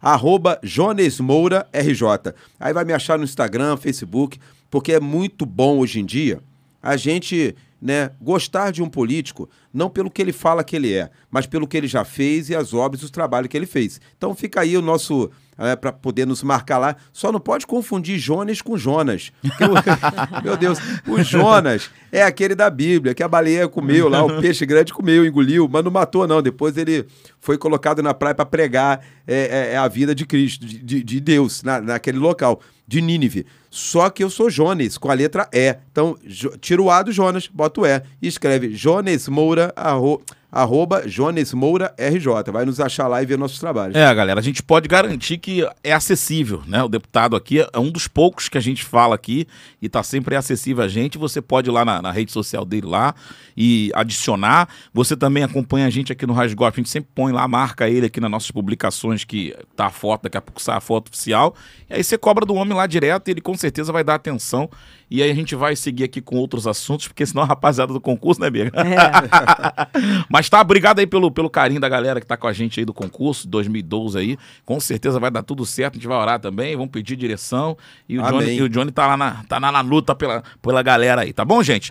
E você que ainda não se inscreveu no canal, aproveita lá, se inscreve lá, dá uma força, divulga, compartilha para todo mundo aí do grupo do, dos concursados. É porque também, deixa eu abrir uma pausa aqui, é porque também muda um pouco a atribuição, né? A, a, a, quando o senhor era vereador, estava aqui mais próximo, Rio de Janeiro, né? Às vezes o pessoal reclama, pô, vi ele lá com a faixa e tal, sumiu, agora não tá. Porque o negócio agora é em Brasília, tem que atuar lá também, tem que trabalhar, não. É, o, o, quando a gente leva as faixas e sobe no carro de som e faz aquele barulho na frente da prefeitura, aquilo ali é uma luta daqueles que não têm acesso.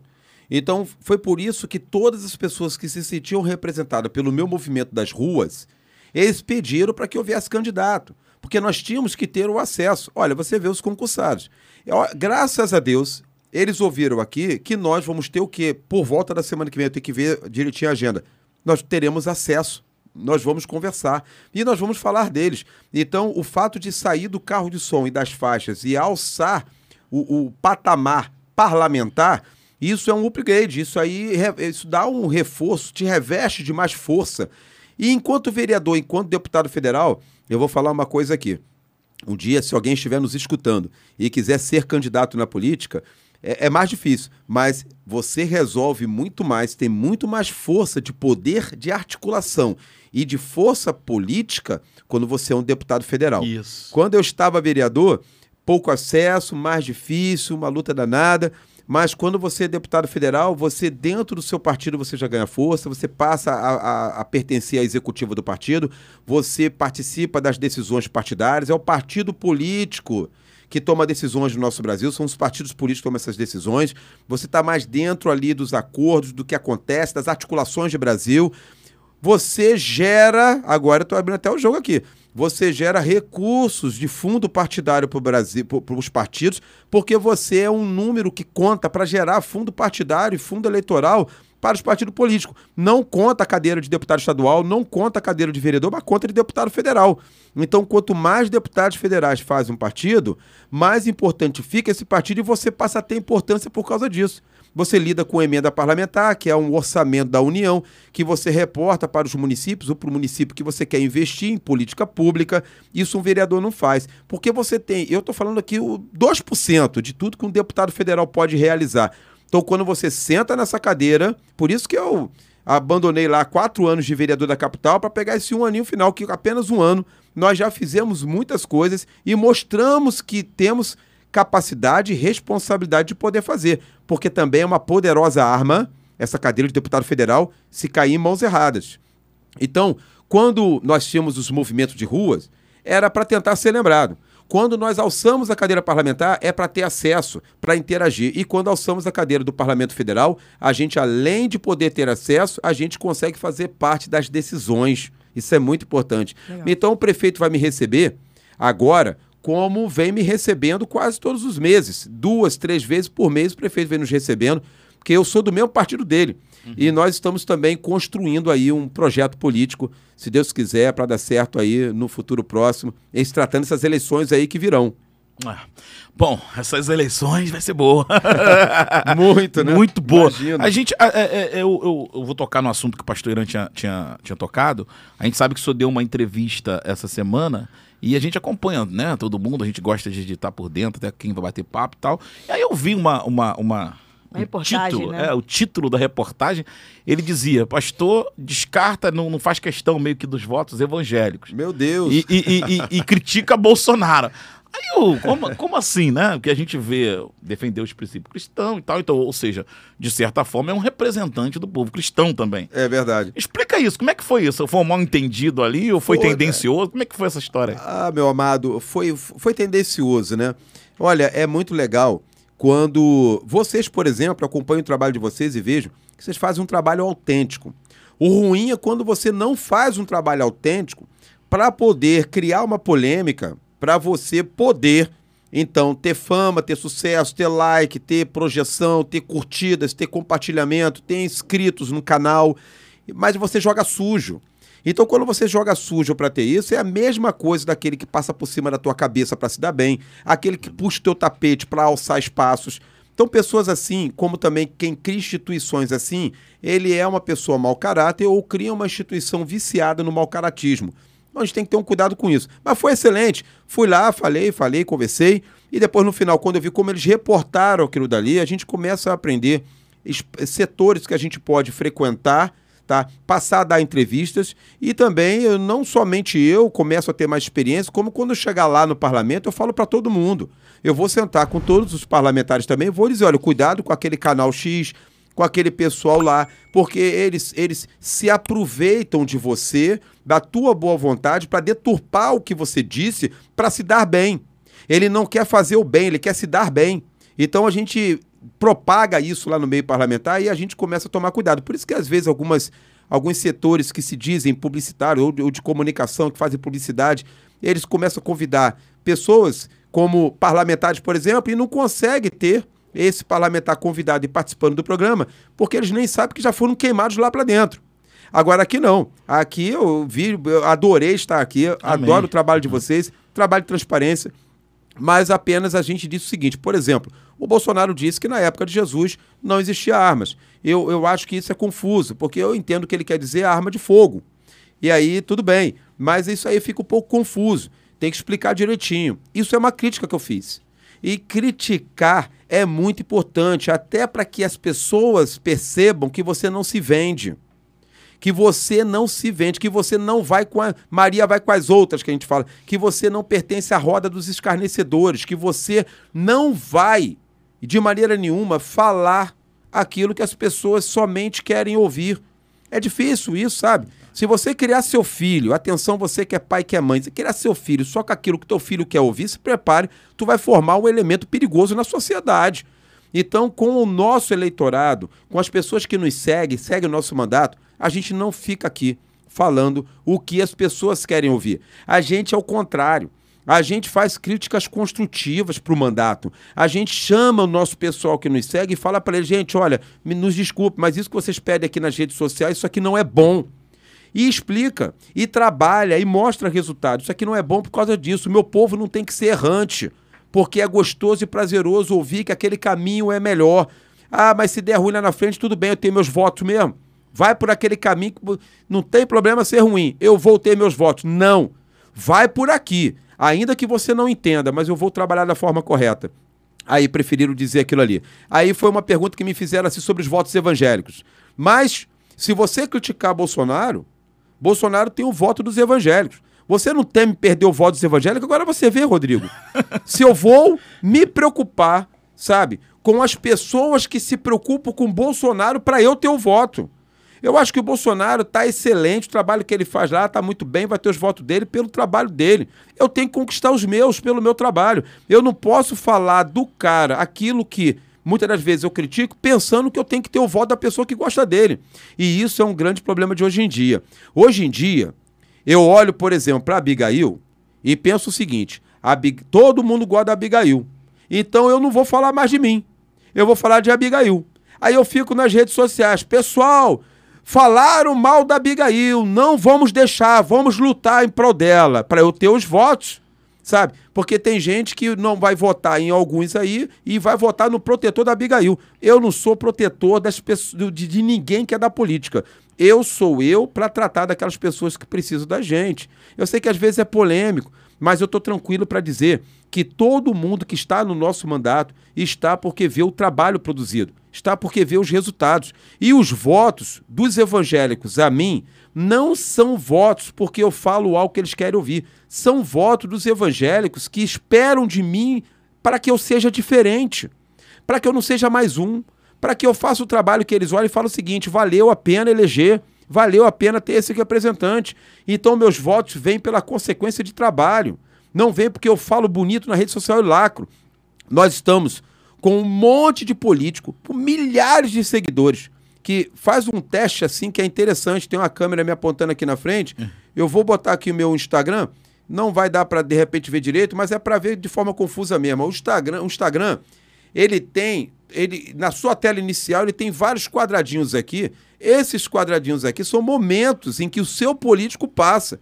Se você for no meu Instagram e passar cada quadradinho desse aqui, você vê trabalho, construção, luta, articulação, avanços para a sociedade. Mas tem político, quando você entra aqui, meu irmão, você não vê nada. Você só vê aquela lacração. Falei, discurso de ódio, porque discurso de ódio traz voto e quer falar, sabe, dessa maneira. E você não vê trabalho temos que ter um cuidado para que nas próximas eleições nós não venhamos a dar voto para aqueles que ficam só falando lacração.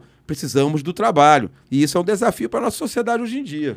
E engraçado que quando o senhor fala na fala que ele diz que o senhor é, critica o Bolsonaro, só fala exatamente isso, né? Exatamente que, isso. Que a, a, questão. Será que ele ligou o negócio da lacração ao, ao Bolsonaro? Não, olha, sem querer pedir voto aqui. Mas eu preciso do voto dos, dos, evangélicos. Como, gente, pelo amor de Deus, todo político precisa uhum. do voto de todos. Uma vez um, um, um ex-deputado, que agora não é mais deputado, vamos falar o nome dele não, a gente não está usando ele aqui no debate, mas ele falou para mim assim: Ô Jones, só que nós vamos fazer isso aqui, isso aqui vai trazer impacto para a prefeitura nós não, que eu estava falando sobre a escala dos guardas uhum. municipais. Isso vai trazer um impacto para a prefeitura. E eu dizia para esse ex-deputado: isso não é impacto para a prefeitura, isso é investimento da prefeitura. E eu explicando ele por quê. E ele me disse assim: não, mas se você fizer isso, vai ter gente da sociedade que não vai gostar de você. Você está pensando só no voto dos guardas? Eu falei assim: não, a sociedade vai compreender. Mas os votos dos guardas são importantes, sabe por quê? Porque eles vão fazer permanecer um político que trabalha. Então eu não tenho nenhuma timidez de dizer que preciso do voto de todo mundo. E dos evangélicos, principalmente. Uhum. Porque nós temos poucos deputados federais evangélicos no nosso estado do Rio de Janeiro. Uhum. Ah, mas você é corporativista no sentido de evangélico, de ser, no modo de ser de evangélico? Não, não é questão disso. É questão que, na minha visão, os evangélicos têm uma importância muito grande na nossa sociedade. Essa questão de marcha da maconha, liberação das drogas, essa questão de pegar e liberar o aborto. Imagina uma adolescente que acaba engravidando e acha que ela tem o direito dela de, de tirar o próprio filho da barriga sem passar por um critério de, de consulta a um psicólogo, conversar com a família. Então, esse, esse, e nós somos poucos, sabe? Esses dias estavam, nós estávamos votando a liberação dos jogos de azar no Brasil. E nesse processo de votação eu tive algumas preocupações ali. E eu tenho que me preocupar.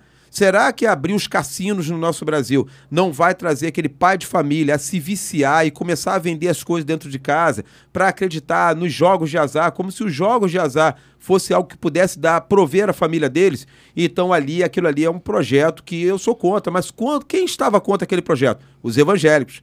Então, ter um, um grupo de evangélicos, uma bancada evangélica em todos os parlamentos, na minha visão, é fundamental. É, brigar por aquilo que, é, Sim. que a galera Necessário. acredita e que é necessário.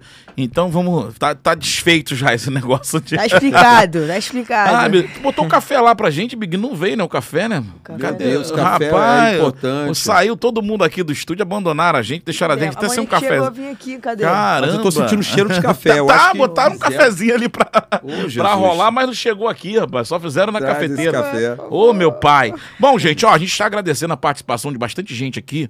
A gente já está aqui bastante tempo com, com, com- com um deputado batendo esse papo aqui. E tá bem bacana. A gente vai ter que convidar ele em outras ocasiões. Eu sei que a agenda do deputado é corrida, mas acredito que ele volta Ah, aqui em volto, outras. né? volto. Aqui, aqui é maravilhoso. Eu tô- gente esclarecer mais.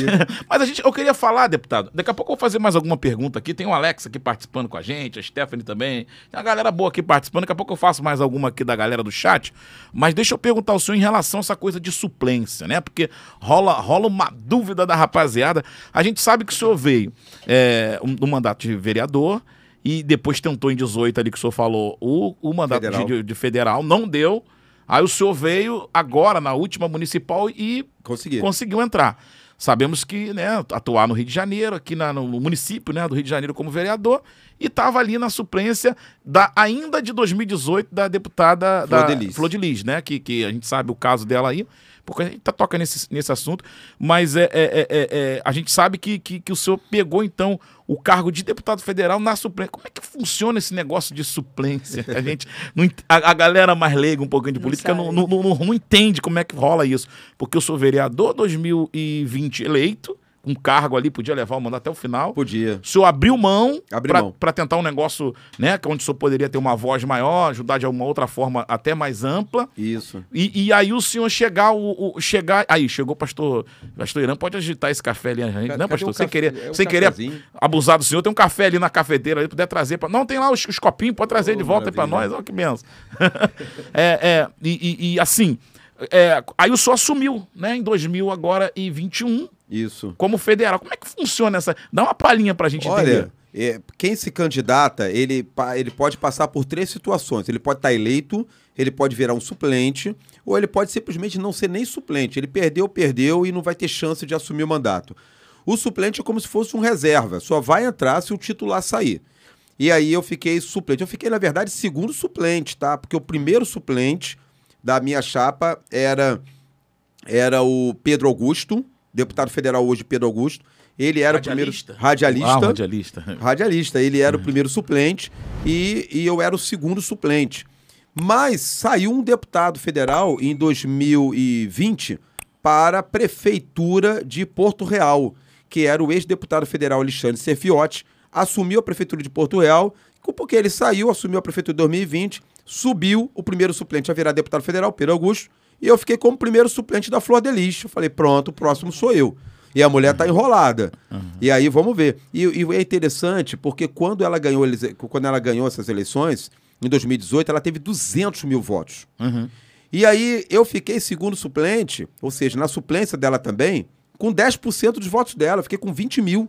Uhum. Então eu com 20 mil, ela com 200 mil, e eu pensei, quando... agora para eu sentar naquela cadeira precisa sair uma pessoa de 200 mil para eu entrar. Como é, que as co... Como é que Deus faz as coisas, né? E aí foi onde aconteceu tudo que aconteceu. E eu como suplente. Agora, o suplente ele é uma posição angustiante. É angustiante tanto para você, candidato, quanto para aqueles que votarem e apostarem em você. 20.601 pessoas votaram em mim em 2018. Imagina, você tem noção do que, que são 20 mil pessoas votando em você, batendo naquela maquininha ali, o teu rosto, o teu número, a tua legenda. É muita gente. 20 mil, e eles olharam e viram que o candidato deles não entrou, sabe? E, e foi muito frustrante, foi angustiante para mim também, mas a gente tinha um mandato de vereador, tocamos o barco, e agora vem de novo as eleições. Pode ser que eu consiga o mandato, pode ser que eu fique suplente novamente. Eu não acredito que eu fique fora da suplência, porque a gente já tem muito trabalho construído. Eu creio que, não estou fazendo pedido de votos aqui não, eu creio que os nossos trabalhos darão novamente o- o- a renovação desse mandato de deputado federal. E olha que nós precisamos quase que triplicar. Para ter mandato hoje no nosso partido lá, eu preciso pensar em uns 50 mil votos. Caramba. Eu tive 20, preciso pensar em 50 mil para começar essa brincadeira aí, para dizer que dá para beliscar. Nós temos pessoas muito gigantes lá no nosso partido, estão lá, mas eu creio que se Deus quiser, vai. Se Deus fechar, ninguém abre. Se Deus abrir, ninguém fecha.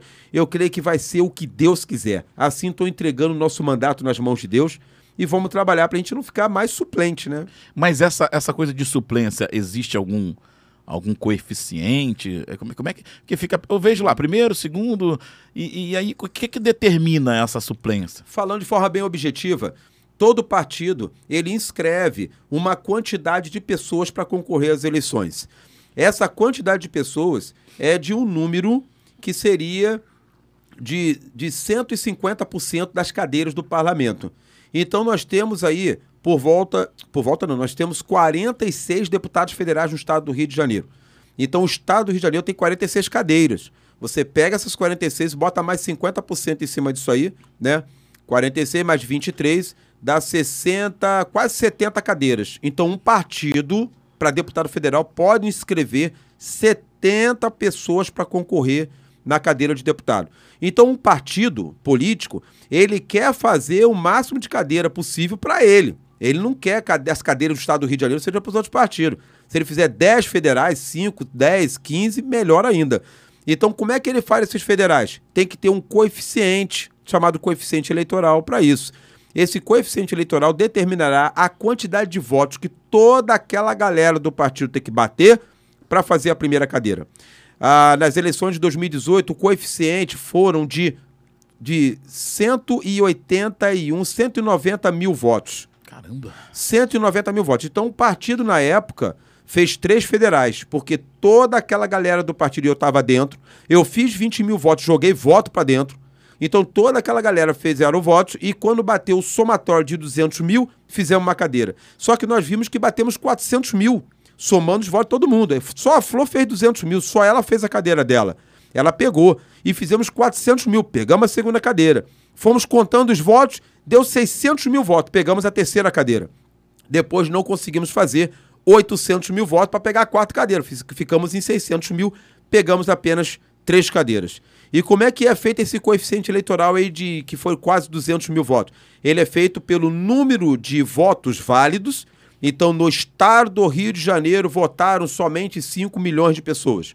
E quantas cadeiras tem? 46. Você pega 5 milhões, divide por 46, vai dar o coeficiente eleitoral. Toda vez que o partido bater o coeficiente, ele pega uma cadeira. Então, hoje no nosso partido, nós vamos precisar bater o coeficiente várias vezes, que vai ficar por volta de 190 mil de novo. Então, o partido tem que botar gente boa para dentro do partido. Você tem que pegar gente que tem voto, gente que é liderança, que faz movimento de verdade. Se o partido começar a colocar muita gente que está na emoção, ah, eu acho que um dia eu quero ser um político. Botar essa gente assim, que vai ter 200, 300 votos, isso atrapalha o chamado nominata, né, que é aquela galera toda do partido. E o partido não consegue fazer muitas cadeiras. A exemplo, em 2018, o Tucano, o PSDB. O Tucano não conseguiu fazer uma nominata bacana. O que, que aconteceu? Não bateu nenhum coeficiente. Resumo da história. Todo o PSDB não fez nenhum deputado federal. E olha que tivemos um que fez, que foi o Otávio Leite, uhum. fez 50 e pouco mil votos. Voto aberto, mas não entrou porque não, é, não são 50 mil votos que entra. É bater o coeficiente que pega uma cadeira. Então, uma nominata, um partido tem que ter 200 mil votos para pegar uma cadeira. Aí sim ele, como primeiro colocado, teria entrado. Ele não conseguiu. É nessa que rola aquele papo do. Que às vezes o cara faz, sei lá, 5 mil votos e entra numa vaga. Perfeito. Com coeficiente puxa o cara. Negócio puxa bacana. O, o, Marcelo Freixo tem acontecido, é o efeito Marcelo Freixo, foi o efeito Tiririca. O Tiririca é um, é um nome que virou um nome assim que a gente utiliza no meio político para dizer, olha, vai dar efeito Tiririca. que foi o camarada que fez tantos votos que ele sozinho não só fez a dele, como ele bateu o coeficiente. Digamos assim, Tiririca fez uns 600 mil votos, se fosse hoje, e o nosso partido teria três cadeiras só por causa dele. Uhum. Então, esse efeito. E, e, os partidos buscam muito isso, né? O chamado puxador de votos. O nosso partido tem puxador de voto? Tem. É, é um artista muito famoso, é um youtuber. Caramba, daquele de ponta, bacana, vamos ter muito voto. Aí bota o cara pra dentro e o cara vira puxador de votos. Mas tem um problema. Aí vem uns palhaços da vida, vira uh, político. Uh. É, por, não vou falar nome, não. e por aí vai indo, né? Esse é um problema da sociedade hoje. Pode falar, pastor. É, eu aprendo o deputado Johnny Moura falando que o que ele está falando aqui, dando uma aula de política, que política não é para amador. É verdade. É o negócio, não é? Nossa, Né. Abigail? É verdade. É Nossa, verdade. doido. Essa, essa que questão do, do, do coeficiente é bem bacana, entender que a galera é uma dúvida muito, muito pertinente, mas a gente vai, numa outra ocasião, vai ter um papo mais Boa. detalhado sobre isso. Agora, a- em relação à, deputada Flor de Lis, né, ex-deputada, né? O senhor tinha alguma relação com ela? Não. A Era- nossa relação era partidária. Nós tínhamos encontros no partido, nas reuniões, ali havia é, diversos planejamentos, havia um pensamento para que ela viesse candidata a prefeita de São Gonçalo, mas tinha um problema com o marido, que era o pastor Anderson, tá, na ocasião. Pastor Anderson, que queria ser o candidato. Eu tô abrindo, eu tô falando, meu Deus, eu não sei nem se eu. Fica à eu tô vontade, aqui pô. falando em reuniões intrapartidárias lá, mas eu tô Aham. botando pra fora, porque já passou aquela. Já passou. é. O PSD passou aquela fase. É ali nosso presidentezinho, eu gostava tanto dele, era o Harold Oliveira, que ele era o nosso senador, presidente do PSD, da estadual do PSD. Harold morreu de coronavírus. Ele que estava orquestrando aquelas coisas todas. Pastor Anderson viria candidato então a prefeito. Isso era um plano do nosso partido. Então parecia que isso a polícia investiga, que a, isso poderia ter sido um problema entre os filhos, porque o pastor Anderson ele era um cara que gostava de ter o domínio sobre todas as construções da família. Ele tinha um domínio sobre todo o ministério Flor de Lis, que ali a, Flor de Lis, ela, muita gente talvez não saiba, ela não era só uma cantora, ela tinha um ministério, inclusive de algumas várias igrejas já que estavam sendo colocadas. E é o ministério Flor de Lis. Mas pastor Anderson estava já no domínio desses ministérios, domínio no bom sentido, no sentido de organizar. E a pastora Flor de Lis ia ficando somente como pastora e como pregadora e como cantora. Mas virou deputada federal. E alguns filhos, isso isso estou falando aqui pelo que a gente leu dos estudos da própria polícia. Aham. Então havia, há uma investigação no sentido de que a, a família lá, os filhos entenderam de botar um ponto final no pastor Anderson. O ponto final foi na bala. O ponto final foi no assassinato. O ponto final por causa de todas essas coisas que ele já estava orquestrando. E a política parece que foi um estupim disso daí, né? É, ela tem um filho também que é vereador. Esse filho, é, segundo falam lá, gostaria também de vir candidato a prefeito. E isso tudo misturou com os problemas de família, os problemas do ministério, os problemas da política. E infelizmente deu no que deu. Caramba. A política não fez bem, então. no Não caso fez deles. bem. Não Eu, eu posso dizer uma coisa, Abigail. Eu acho que ali dentro, muitas coisas já não estavam fazendo bem Sim. há muito tempo. A política acho que foi só uma gota d'água aí para causar mais intrigas na família, mais problemas de busca por poder, busca por espaços. Pastor Anderson já tinha um cargo dado pelo Harold de Oliveira, muito importante para o PSD, que era de primeiro secretário do partido. Pelo, pela mão do primeiro secretário passa muita coisa do partido. Então ali já era uma demonstração. E o homem era fera mesmo. Onde ele chegava, ele gostava de organizar, de chamava para si. É uma liderança. Mas infelizmente faleceu. E a gente agora tem que aguardar. Está nas mãos de Deus o juízo. E a gente não consegue entender. Só quem é onisciente, onipresente, onipotente vai entender exatamente o que aconteceu lá.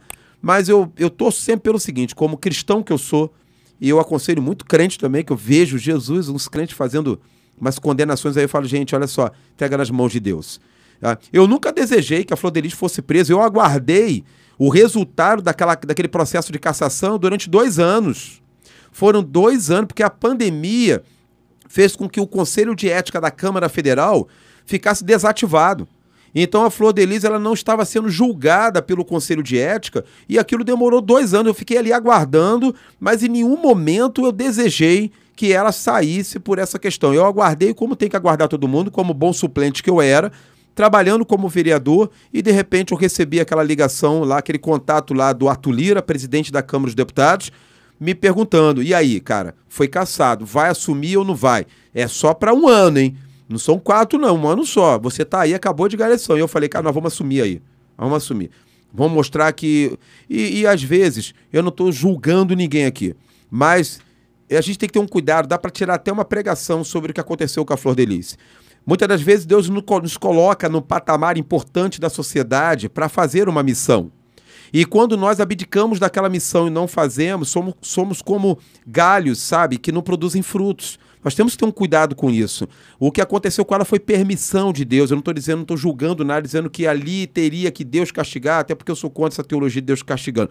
Eu estou dizendo que era preciso produzir frutos que não foram produzidos. E quando eu assumi o mandato que era dela, eu entendi que ali, isso já eram orações que eu fazia desde o ano de 2016. Eu falava, Deus, se o Senhor está me colocando na política, é para produzir frutos para o Senhor. E eu ainda não conseguia me encaixar nisso. Eu falava, cara, como é que eu tenho que ser? Eu tenho que pregar no- no- na tribuna? Eu tenho que levar uma Bíblia? Eu não, eu não sabia conduzir muito bem isso, mas eu falava, Deus, me coloca no local que eu possa fazer isso daí. Meu Deus, quando eu olhei, eu falei 200 mil votos. Saiu. Eu entrei com 20 mil votos. E entrei no lugar dela. E aí eu entendi, pastor Irã, da nossa igrejinha lá do ministério A Sombra do Onipotente, nossa Assembleia de Deus. Inclusive, mandar aqui um abraço pro pastor Celso, nosso pastor presidente, tá? Nosso pastor Celso, lá da ADAVE, que é uma é, é a organização das Assembleias de Deus lá em Augusto Vasconcelos, um bairro importante da Zona Oeste. Eu falo assim locais certinho porque esse trabalho de vocês alcança tanta Amém. gente geograficamente que eu preciso localizar todos vocês. Mas a ADAV, assim, a nossa organização de igrejas, Assembleias de Deus, muito importante ali, Pastor Celso, um abraço carinhoso aqui meu e de Pastor Irã, tá? E nós entendemos, então, que assumir esse mandato de deputado federal, nós precisamos ter essa inclinação nas bandeiras que a gente faz. Para a mulher, defesa da mulher, para os guardas municipais, para a segurança pública, para os servidores públicos e com a missão espiritual de levar a nossa sociedade para mostrar que Deus é o nosso Senhor, que feliz é a nação cujo Deus é o Senhor. É esse o trabalho que nós estamos fazendo. É um trabalho complicado. Quer falar, pastor? Pode falar. Rodrigo, eu vejo Pode falar, tá? tá. Pegando a fala do nosso deputado Johnny Moura, é, é uma fala muito boa. Votar no evangélico só porque ele é evangélico ou porque ele conhece lei, sabe legislar, sabe fazer as coisas e também é evangélico e vai defender. Não adianta você votar no evangélico, cadê o projeto desse evangélico? O que, É. que ele vai defender lá? Então, acho que, que a política é- é- não é para amador, a política é profissional e você tem que ter uma história, como Verdade. o deputado Johnny Moura fala. Você tem que, Muito ser bom. uma, tem que ser uma árvore que tem que dar fruto. Verdade. É igual a Flor de Lis. Votaram 200 mil votos na Flor de Lis. Mas qual foi o projeto? O que, que ela fez? O que, que fez pelos evangélicos? Votou nela só porque ela era cantora? Só porque cantava bonito? Só porque tinha um dom de Deus? Então acho que os evangélicos têm que pensar nisso. Vou votar no evangélico, mas que tenha raiz, que tenha fruto e que tenha projeto e que vai defender realmente a bandeira evangélica. E a nossa intenção aqui é trazer, pastor. é trazer os representantes evangélicos para a gente conhecer as ideias. Olha isso, bom. e isso que é importante, né? Para poder não, não ficar só naquela coisa de votar no cara. Tem uma galera aí, né? Pregador, cantor que tá vindo aí. Que... Meu Deus. Rodrigo, olha, eu queria até deixar um recado pro, pro nosso pessoal que nos Fica à escuta. vontade. Olha, é, é, povo de Deus, vamos ter um cuidado com essa coisa de eu vou votar naquele que prega bem, eu vou votar naquele que canta bem, ou então eu vou votar naquele que joga bem o futebol, é o meu artilheiro, joga no meu clube do coração. Eu vou votar, cara, o artista da Globo, o cara que foi do Big Brother e, e mandou bem, ganhou, eu vou votar. Não é por aí. Nós, povo crente, povo cristão, nós temos a mente de Cristo. Nós precisamos orar.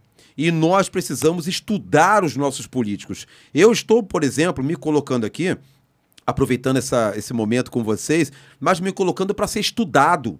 Eu não estou me colocando aqui para falar bonito, para fazer lacração, para as pessoas quererem ouvir. Não, estou colocando para ser estudado. Eu dei minhas redes sociais aqui, arroba Jones Moura RJ, para as pessoas conhecerem o nosso trabalho. Senão você é um caule de uma árvore e aí todo mundo é igual. Tem que olhar os nossos frutos para saber que tipo de árvore que nós somos.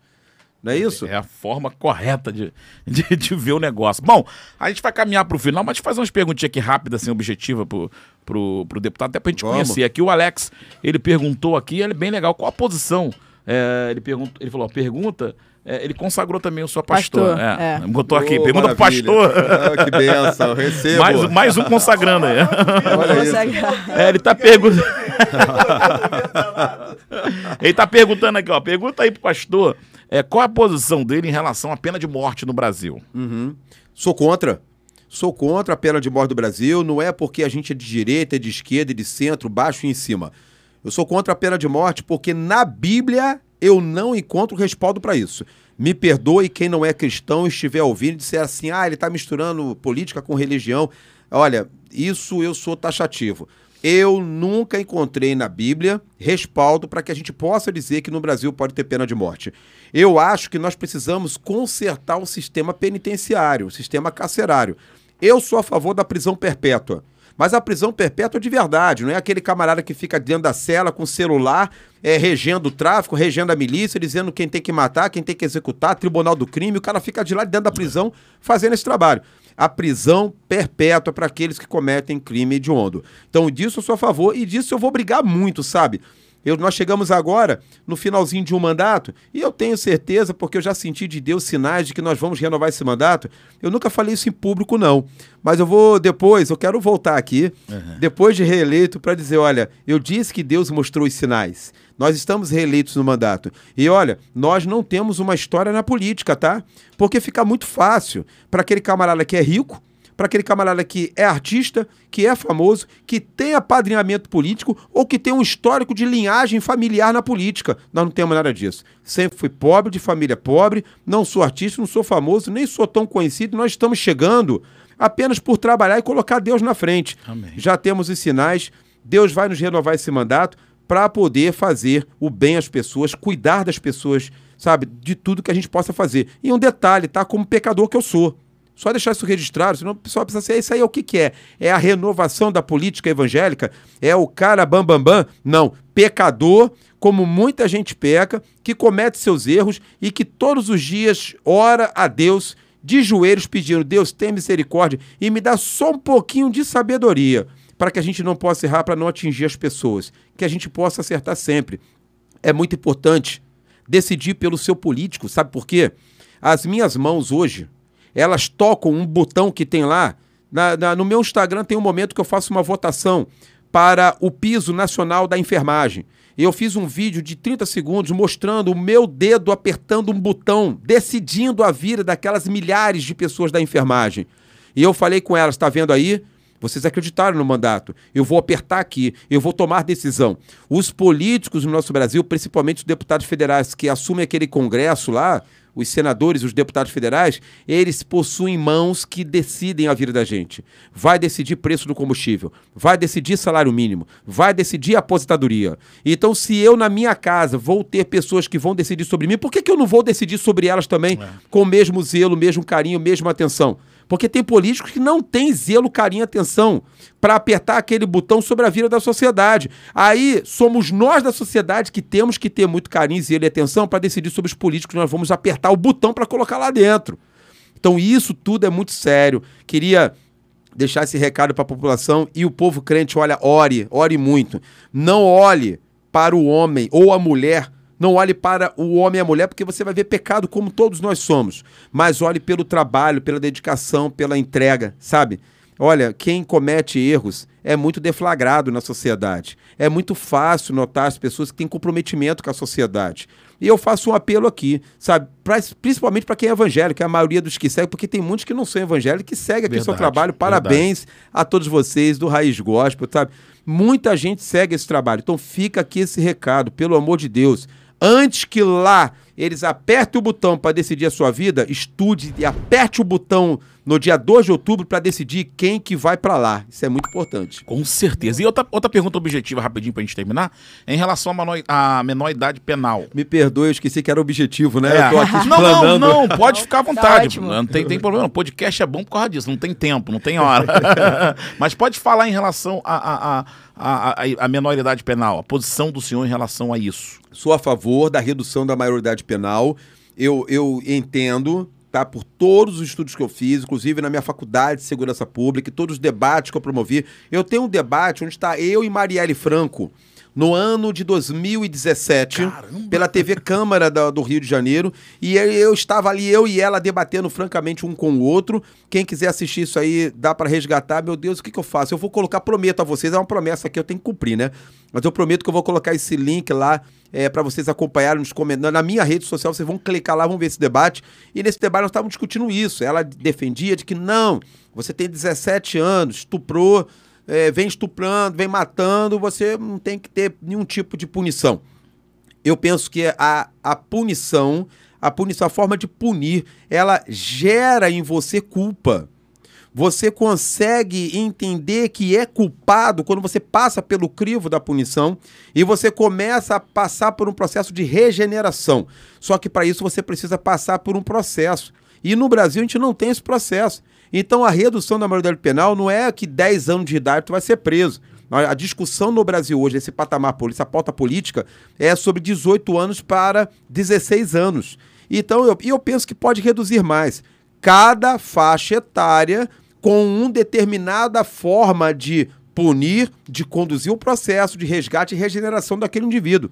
Então, para mim, ó, tem 12 anos, 14 anos, 16 anos, é preciso colocar no local, é preciso fazer um trabalho socioeducativo naquela pessoa ali, para que ela possa realmente voltar para a sociedade e, e participar da sociedade. O que não pode é que acontece hoje. Hoje o cara tem 17 anos de idade, 11 meses, 29 dias, falta um dia para ele completar 18 anos, ele estupra, ele mata, ele pinta e borda, e aí não acontece nada com ele. Aí passa um dia, agora você pode fazer alguma coisa com ele. Qual é a lógica disso? sabe? E eu, e eu penso também, ah, um detalhe, que a punição é porque isso aí seria um Brasil de elite, né? Mas o camarada tem 16 anos de idade. Para ele, a punição, a forma de punir é de uma maneira diferente do outro que tem 16, porque eles precisam passar por um processo psicológico. É preciso que um psicólogo é, estude aquele camarada para entender até que ponto ele cometeu aquele crime, o que, que ele vem passando na vida regressa dele, como que está aqui no ambiente da família dele, o que, que ele vem passando. Essa é a diferença. Uhum. Ninguém está falando aqui que o menor de idade tem que ir para a delegacia para ser estuprado lá, desculpa, para ir para o presídio, para ser abusado, estuprado, sofrer violência e sair pior do que entrou. Nós estamos falando que nós temos que consertar todo um sistema prisional e punitivo da nossa sociedade eu faço parte hoje, quer dizer, me perdoe, faço parte não, eu participo do grupo de trabalho que está revendo o Código Processual Penal do Brasil e tem muita coisa lá sendo estudada.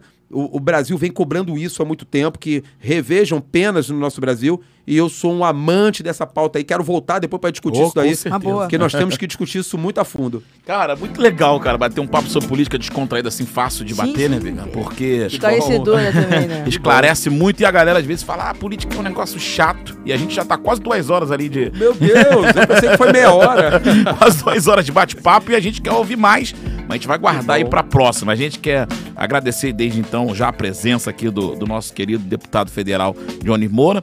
E a gente sabe que a agenda do homem é apertada, mas a gente vai tentar, né, Biga? Com em certeza. outro momento aí, combinar. Ah, pra mim, será um prazer. Posso fazer uns agradecimentos aqui? Claro, importantes? claro, eu vou dar a oportunidade pro senhor agradecer. Lógico, a gente Olha. sabe que a legislação não permite pedir voto, né? pastor? É. Mas dá o verdade. recado aí, que a gente está recebendo aqui o Johnny Moura como deputado federal, né? Isso. E obviamente é, um- é alguém que vai pleitear aí no futuro, já é um pré-candidato, né? A, a- a candidatura aí a federal. Já né? declaramos Já declaramos a pré-candidatura. pré-candidatura, a gente sabe disso, mas os recados aí pode ser dado naquela câmera aí, pode ficar à vontade, deputado. Ah, olha, eu quero aqui, já falei do nosso pastor Celso de Castro. é o aniversariante? Desculpa interromper. Ele fez aniversário ontem. Meu Deus, eu fiz ontem, até Ah, é? eu mesmo esqueci disso. É porque mandaram dar parabéns aqui, eu falei, ué, Aniversário do Mauro, evangelista do Mauro. evangelista Mauro e do, e do, do deputado Meu também. foi ontem. Dele foi ontem. Ih, que legal. Maneiro. Obrigado, obrigado.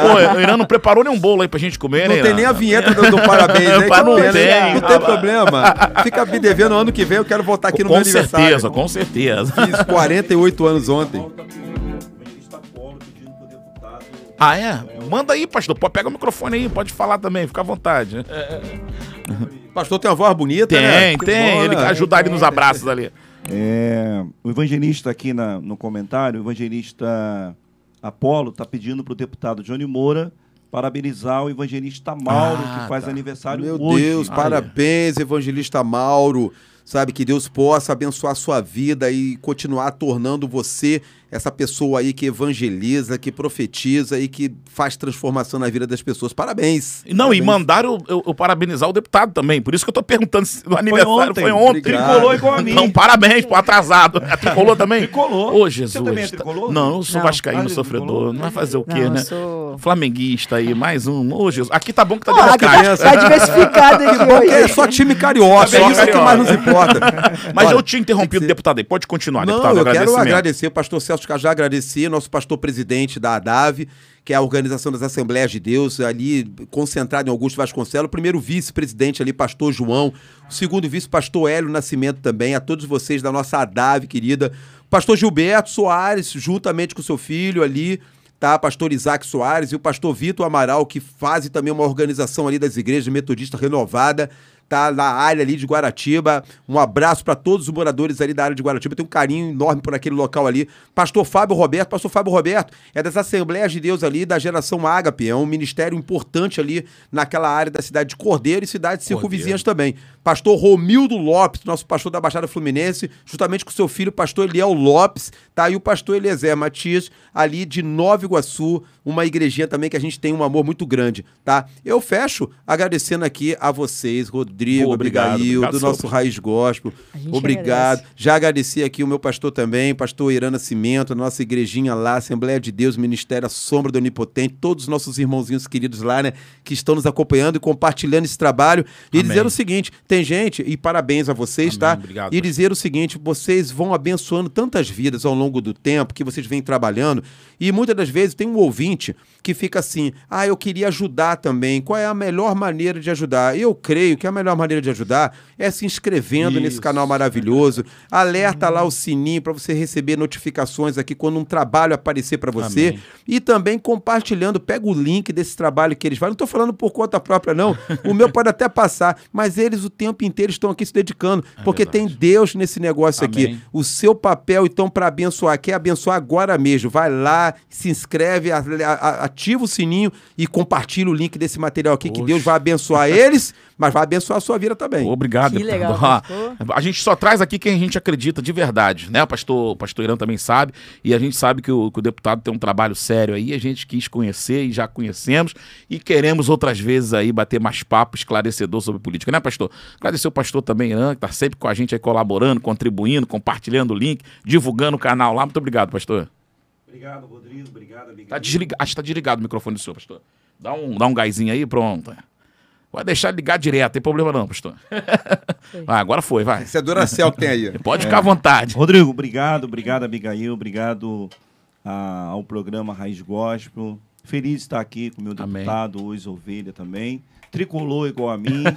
Ontem eu tive o privilégio de estar lá em Nova Iguaçu, a cidade dele natal, né? Hoje mora na Tijuca, mas a cidade dele natal, com toda a sua família, conhecer todos os seus irmãos. A mãe dele é uma bênção, cristã, para a Glória a do. Senhor Jesus, uma mulher de oração. Um abraço pra mamãe, hein? É. Um abraço também para minha ovelha é, é, é, Mônica Moura, para Clara Moura também, que Deus abençoe em nome Minha do filha e minha mulher, meu Deus, não posso esquecer do meu É, família. isso, eu sempre- eu sempre lembro. Obrigado, pastor, obrigado. Fala aí o Mas eu tô aqui nome. para orientar, né? Eu quero mandar um abraço, um beijo para a mulher mais linda do mundo. Oh. Rodrigo, a sua é sua e a minha é minha. Missionária, Minha, minha, minha. é, missionária Márcia Nascimento. Também quero mandar um alô para todo o Ministério A Sombra do Onipotente que está aqui ouvindo. É, um feliz aniversário que foi ontem, junto com o deputado João Moura. Acho que E caiu Ó, aí. filho, ó, tá Acho que tá caindo alguma coisa aí, ó. É. Não, às vezes toca no. no- no- no- deve ter que desligar, mas não tem problema não, pode continuar. É pilha. Puxa ali Não, pra ele, agora? Biga. Vai ver aí se tá vindo. Aí, tá vindo? Tá vindo? Ih, Abigail, então deu ruim ali. Puxa o teu pra ele ali, Abigail. O pastor fala ali rapidinho. Pode vir aqui, Pode, pastor, vem Vem, aqui, pastor. Ó, pronto. Novo, então. Não, pode repetir, já, já saiu, Lê. Não tem problema não. Pode ficar à vontade aí, que aqui tá tudo em casa aí. Pronto. Eu quero aqui agradecer ao Rodrigo, agradecer a Abigail pela presença aqui mais uma vez no Raiz Gospel, juntamente com o deputado Johnny Moura, e mandar um abraço aí para todos que estão nos ouvindo e principalmente para a nossa igreja, Assembleia de Deus Ministério à Sombra do Onipotente, e também o nosso irmão que fez aniversário ontem junto com o deputado Johnny Moura. Deus abençoe nosso irmão Enildo, toda a família. Eu fui para o aniversário na Baixada Fluminense do meu deputado e depois vim correndo à Caramba. noite com o nosso irmão Enildo. E também desejar um feliz aniversário aí para o nosso evangelista Mauro, que o evangelista Paulo pediu para o deputado, já falou. Deus abençoe. Obrigado, Rodrigo. Obrigado, Abigail. Obrigado, programa Raí Gospel. Tamo E junto. A hora que convidar, nós estamos aí. Com certeza, sempre um prazer. Gente, ó, você de casa que ficou com a gente até agora, pode chegar ali, Bigail, pra tu dar seu recado final. você que ficou com a gente até agora aí, aguentando a gente aqui. Muito obrigado pelo seu carinho. A gente conta com, o seu, com, o seu, com, o seu, com a sua inscrição, né, Sua Biga? inscrição. E, e você seguir a gente também lá nas nossas redes sociais. Agradecendo aqui o deputado, agradecendo o pastor. Biga, recado pra próxima semana? Nós estamos na sexta, terça-feira que vem, é dia 21, né? Isso, acredito que sim. Doutor Alex Alves vai estar aqui com a gente. Ah, é? Vamos bater Top, um papo com o doutor Alex top, Alves, top então. demais. E depois a gente volta mais pra frente com mais papo político aí, a gente conta sempre com você. Certo, Bico? Com certeza, meu Algum amigo. recado? Esqueci de alguma coisa? Não. Ah, Fique ligado nas nossas redes sociais. Então pronto, redes sociais, arroba Rasgosta Oficial. É, e Se se inscreva. inscreva, é. isso aí. Tá bom? Que aí você vai acompanhar a gente lá direitinho, vai saber de tudo lá, tá, gente? Um beijo no coração, fica com Deus, até a próxima. Tchau. Valeu! you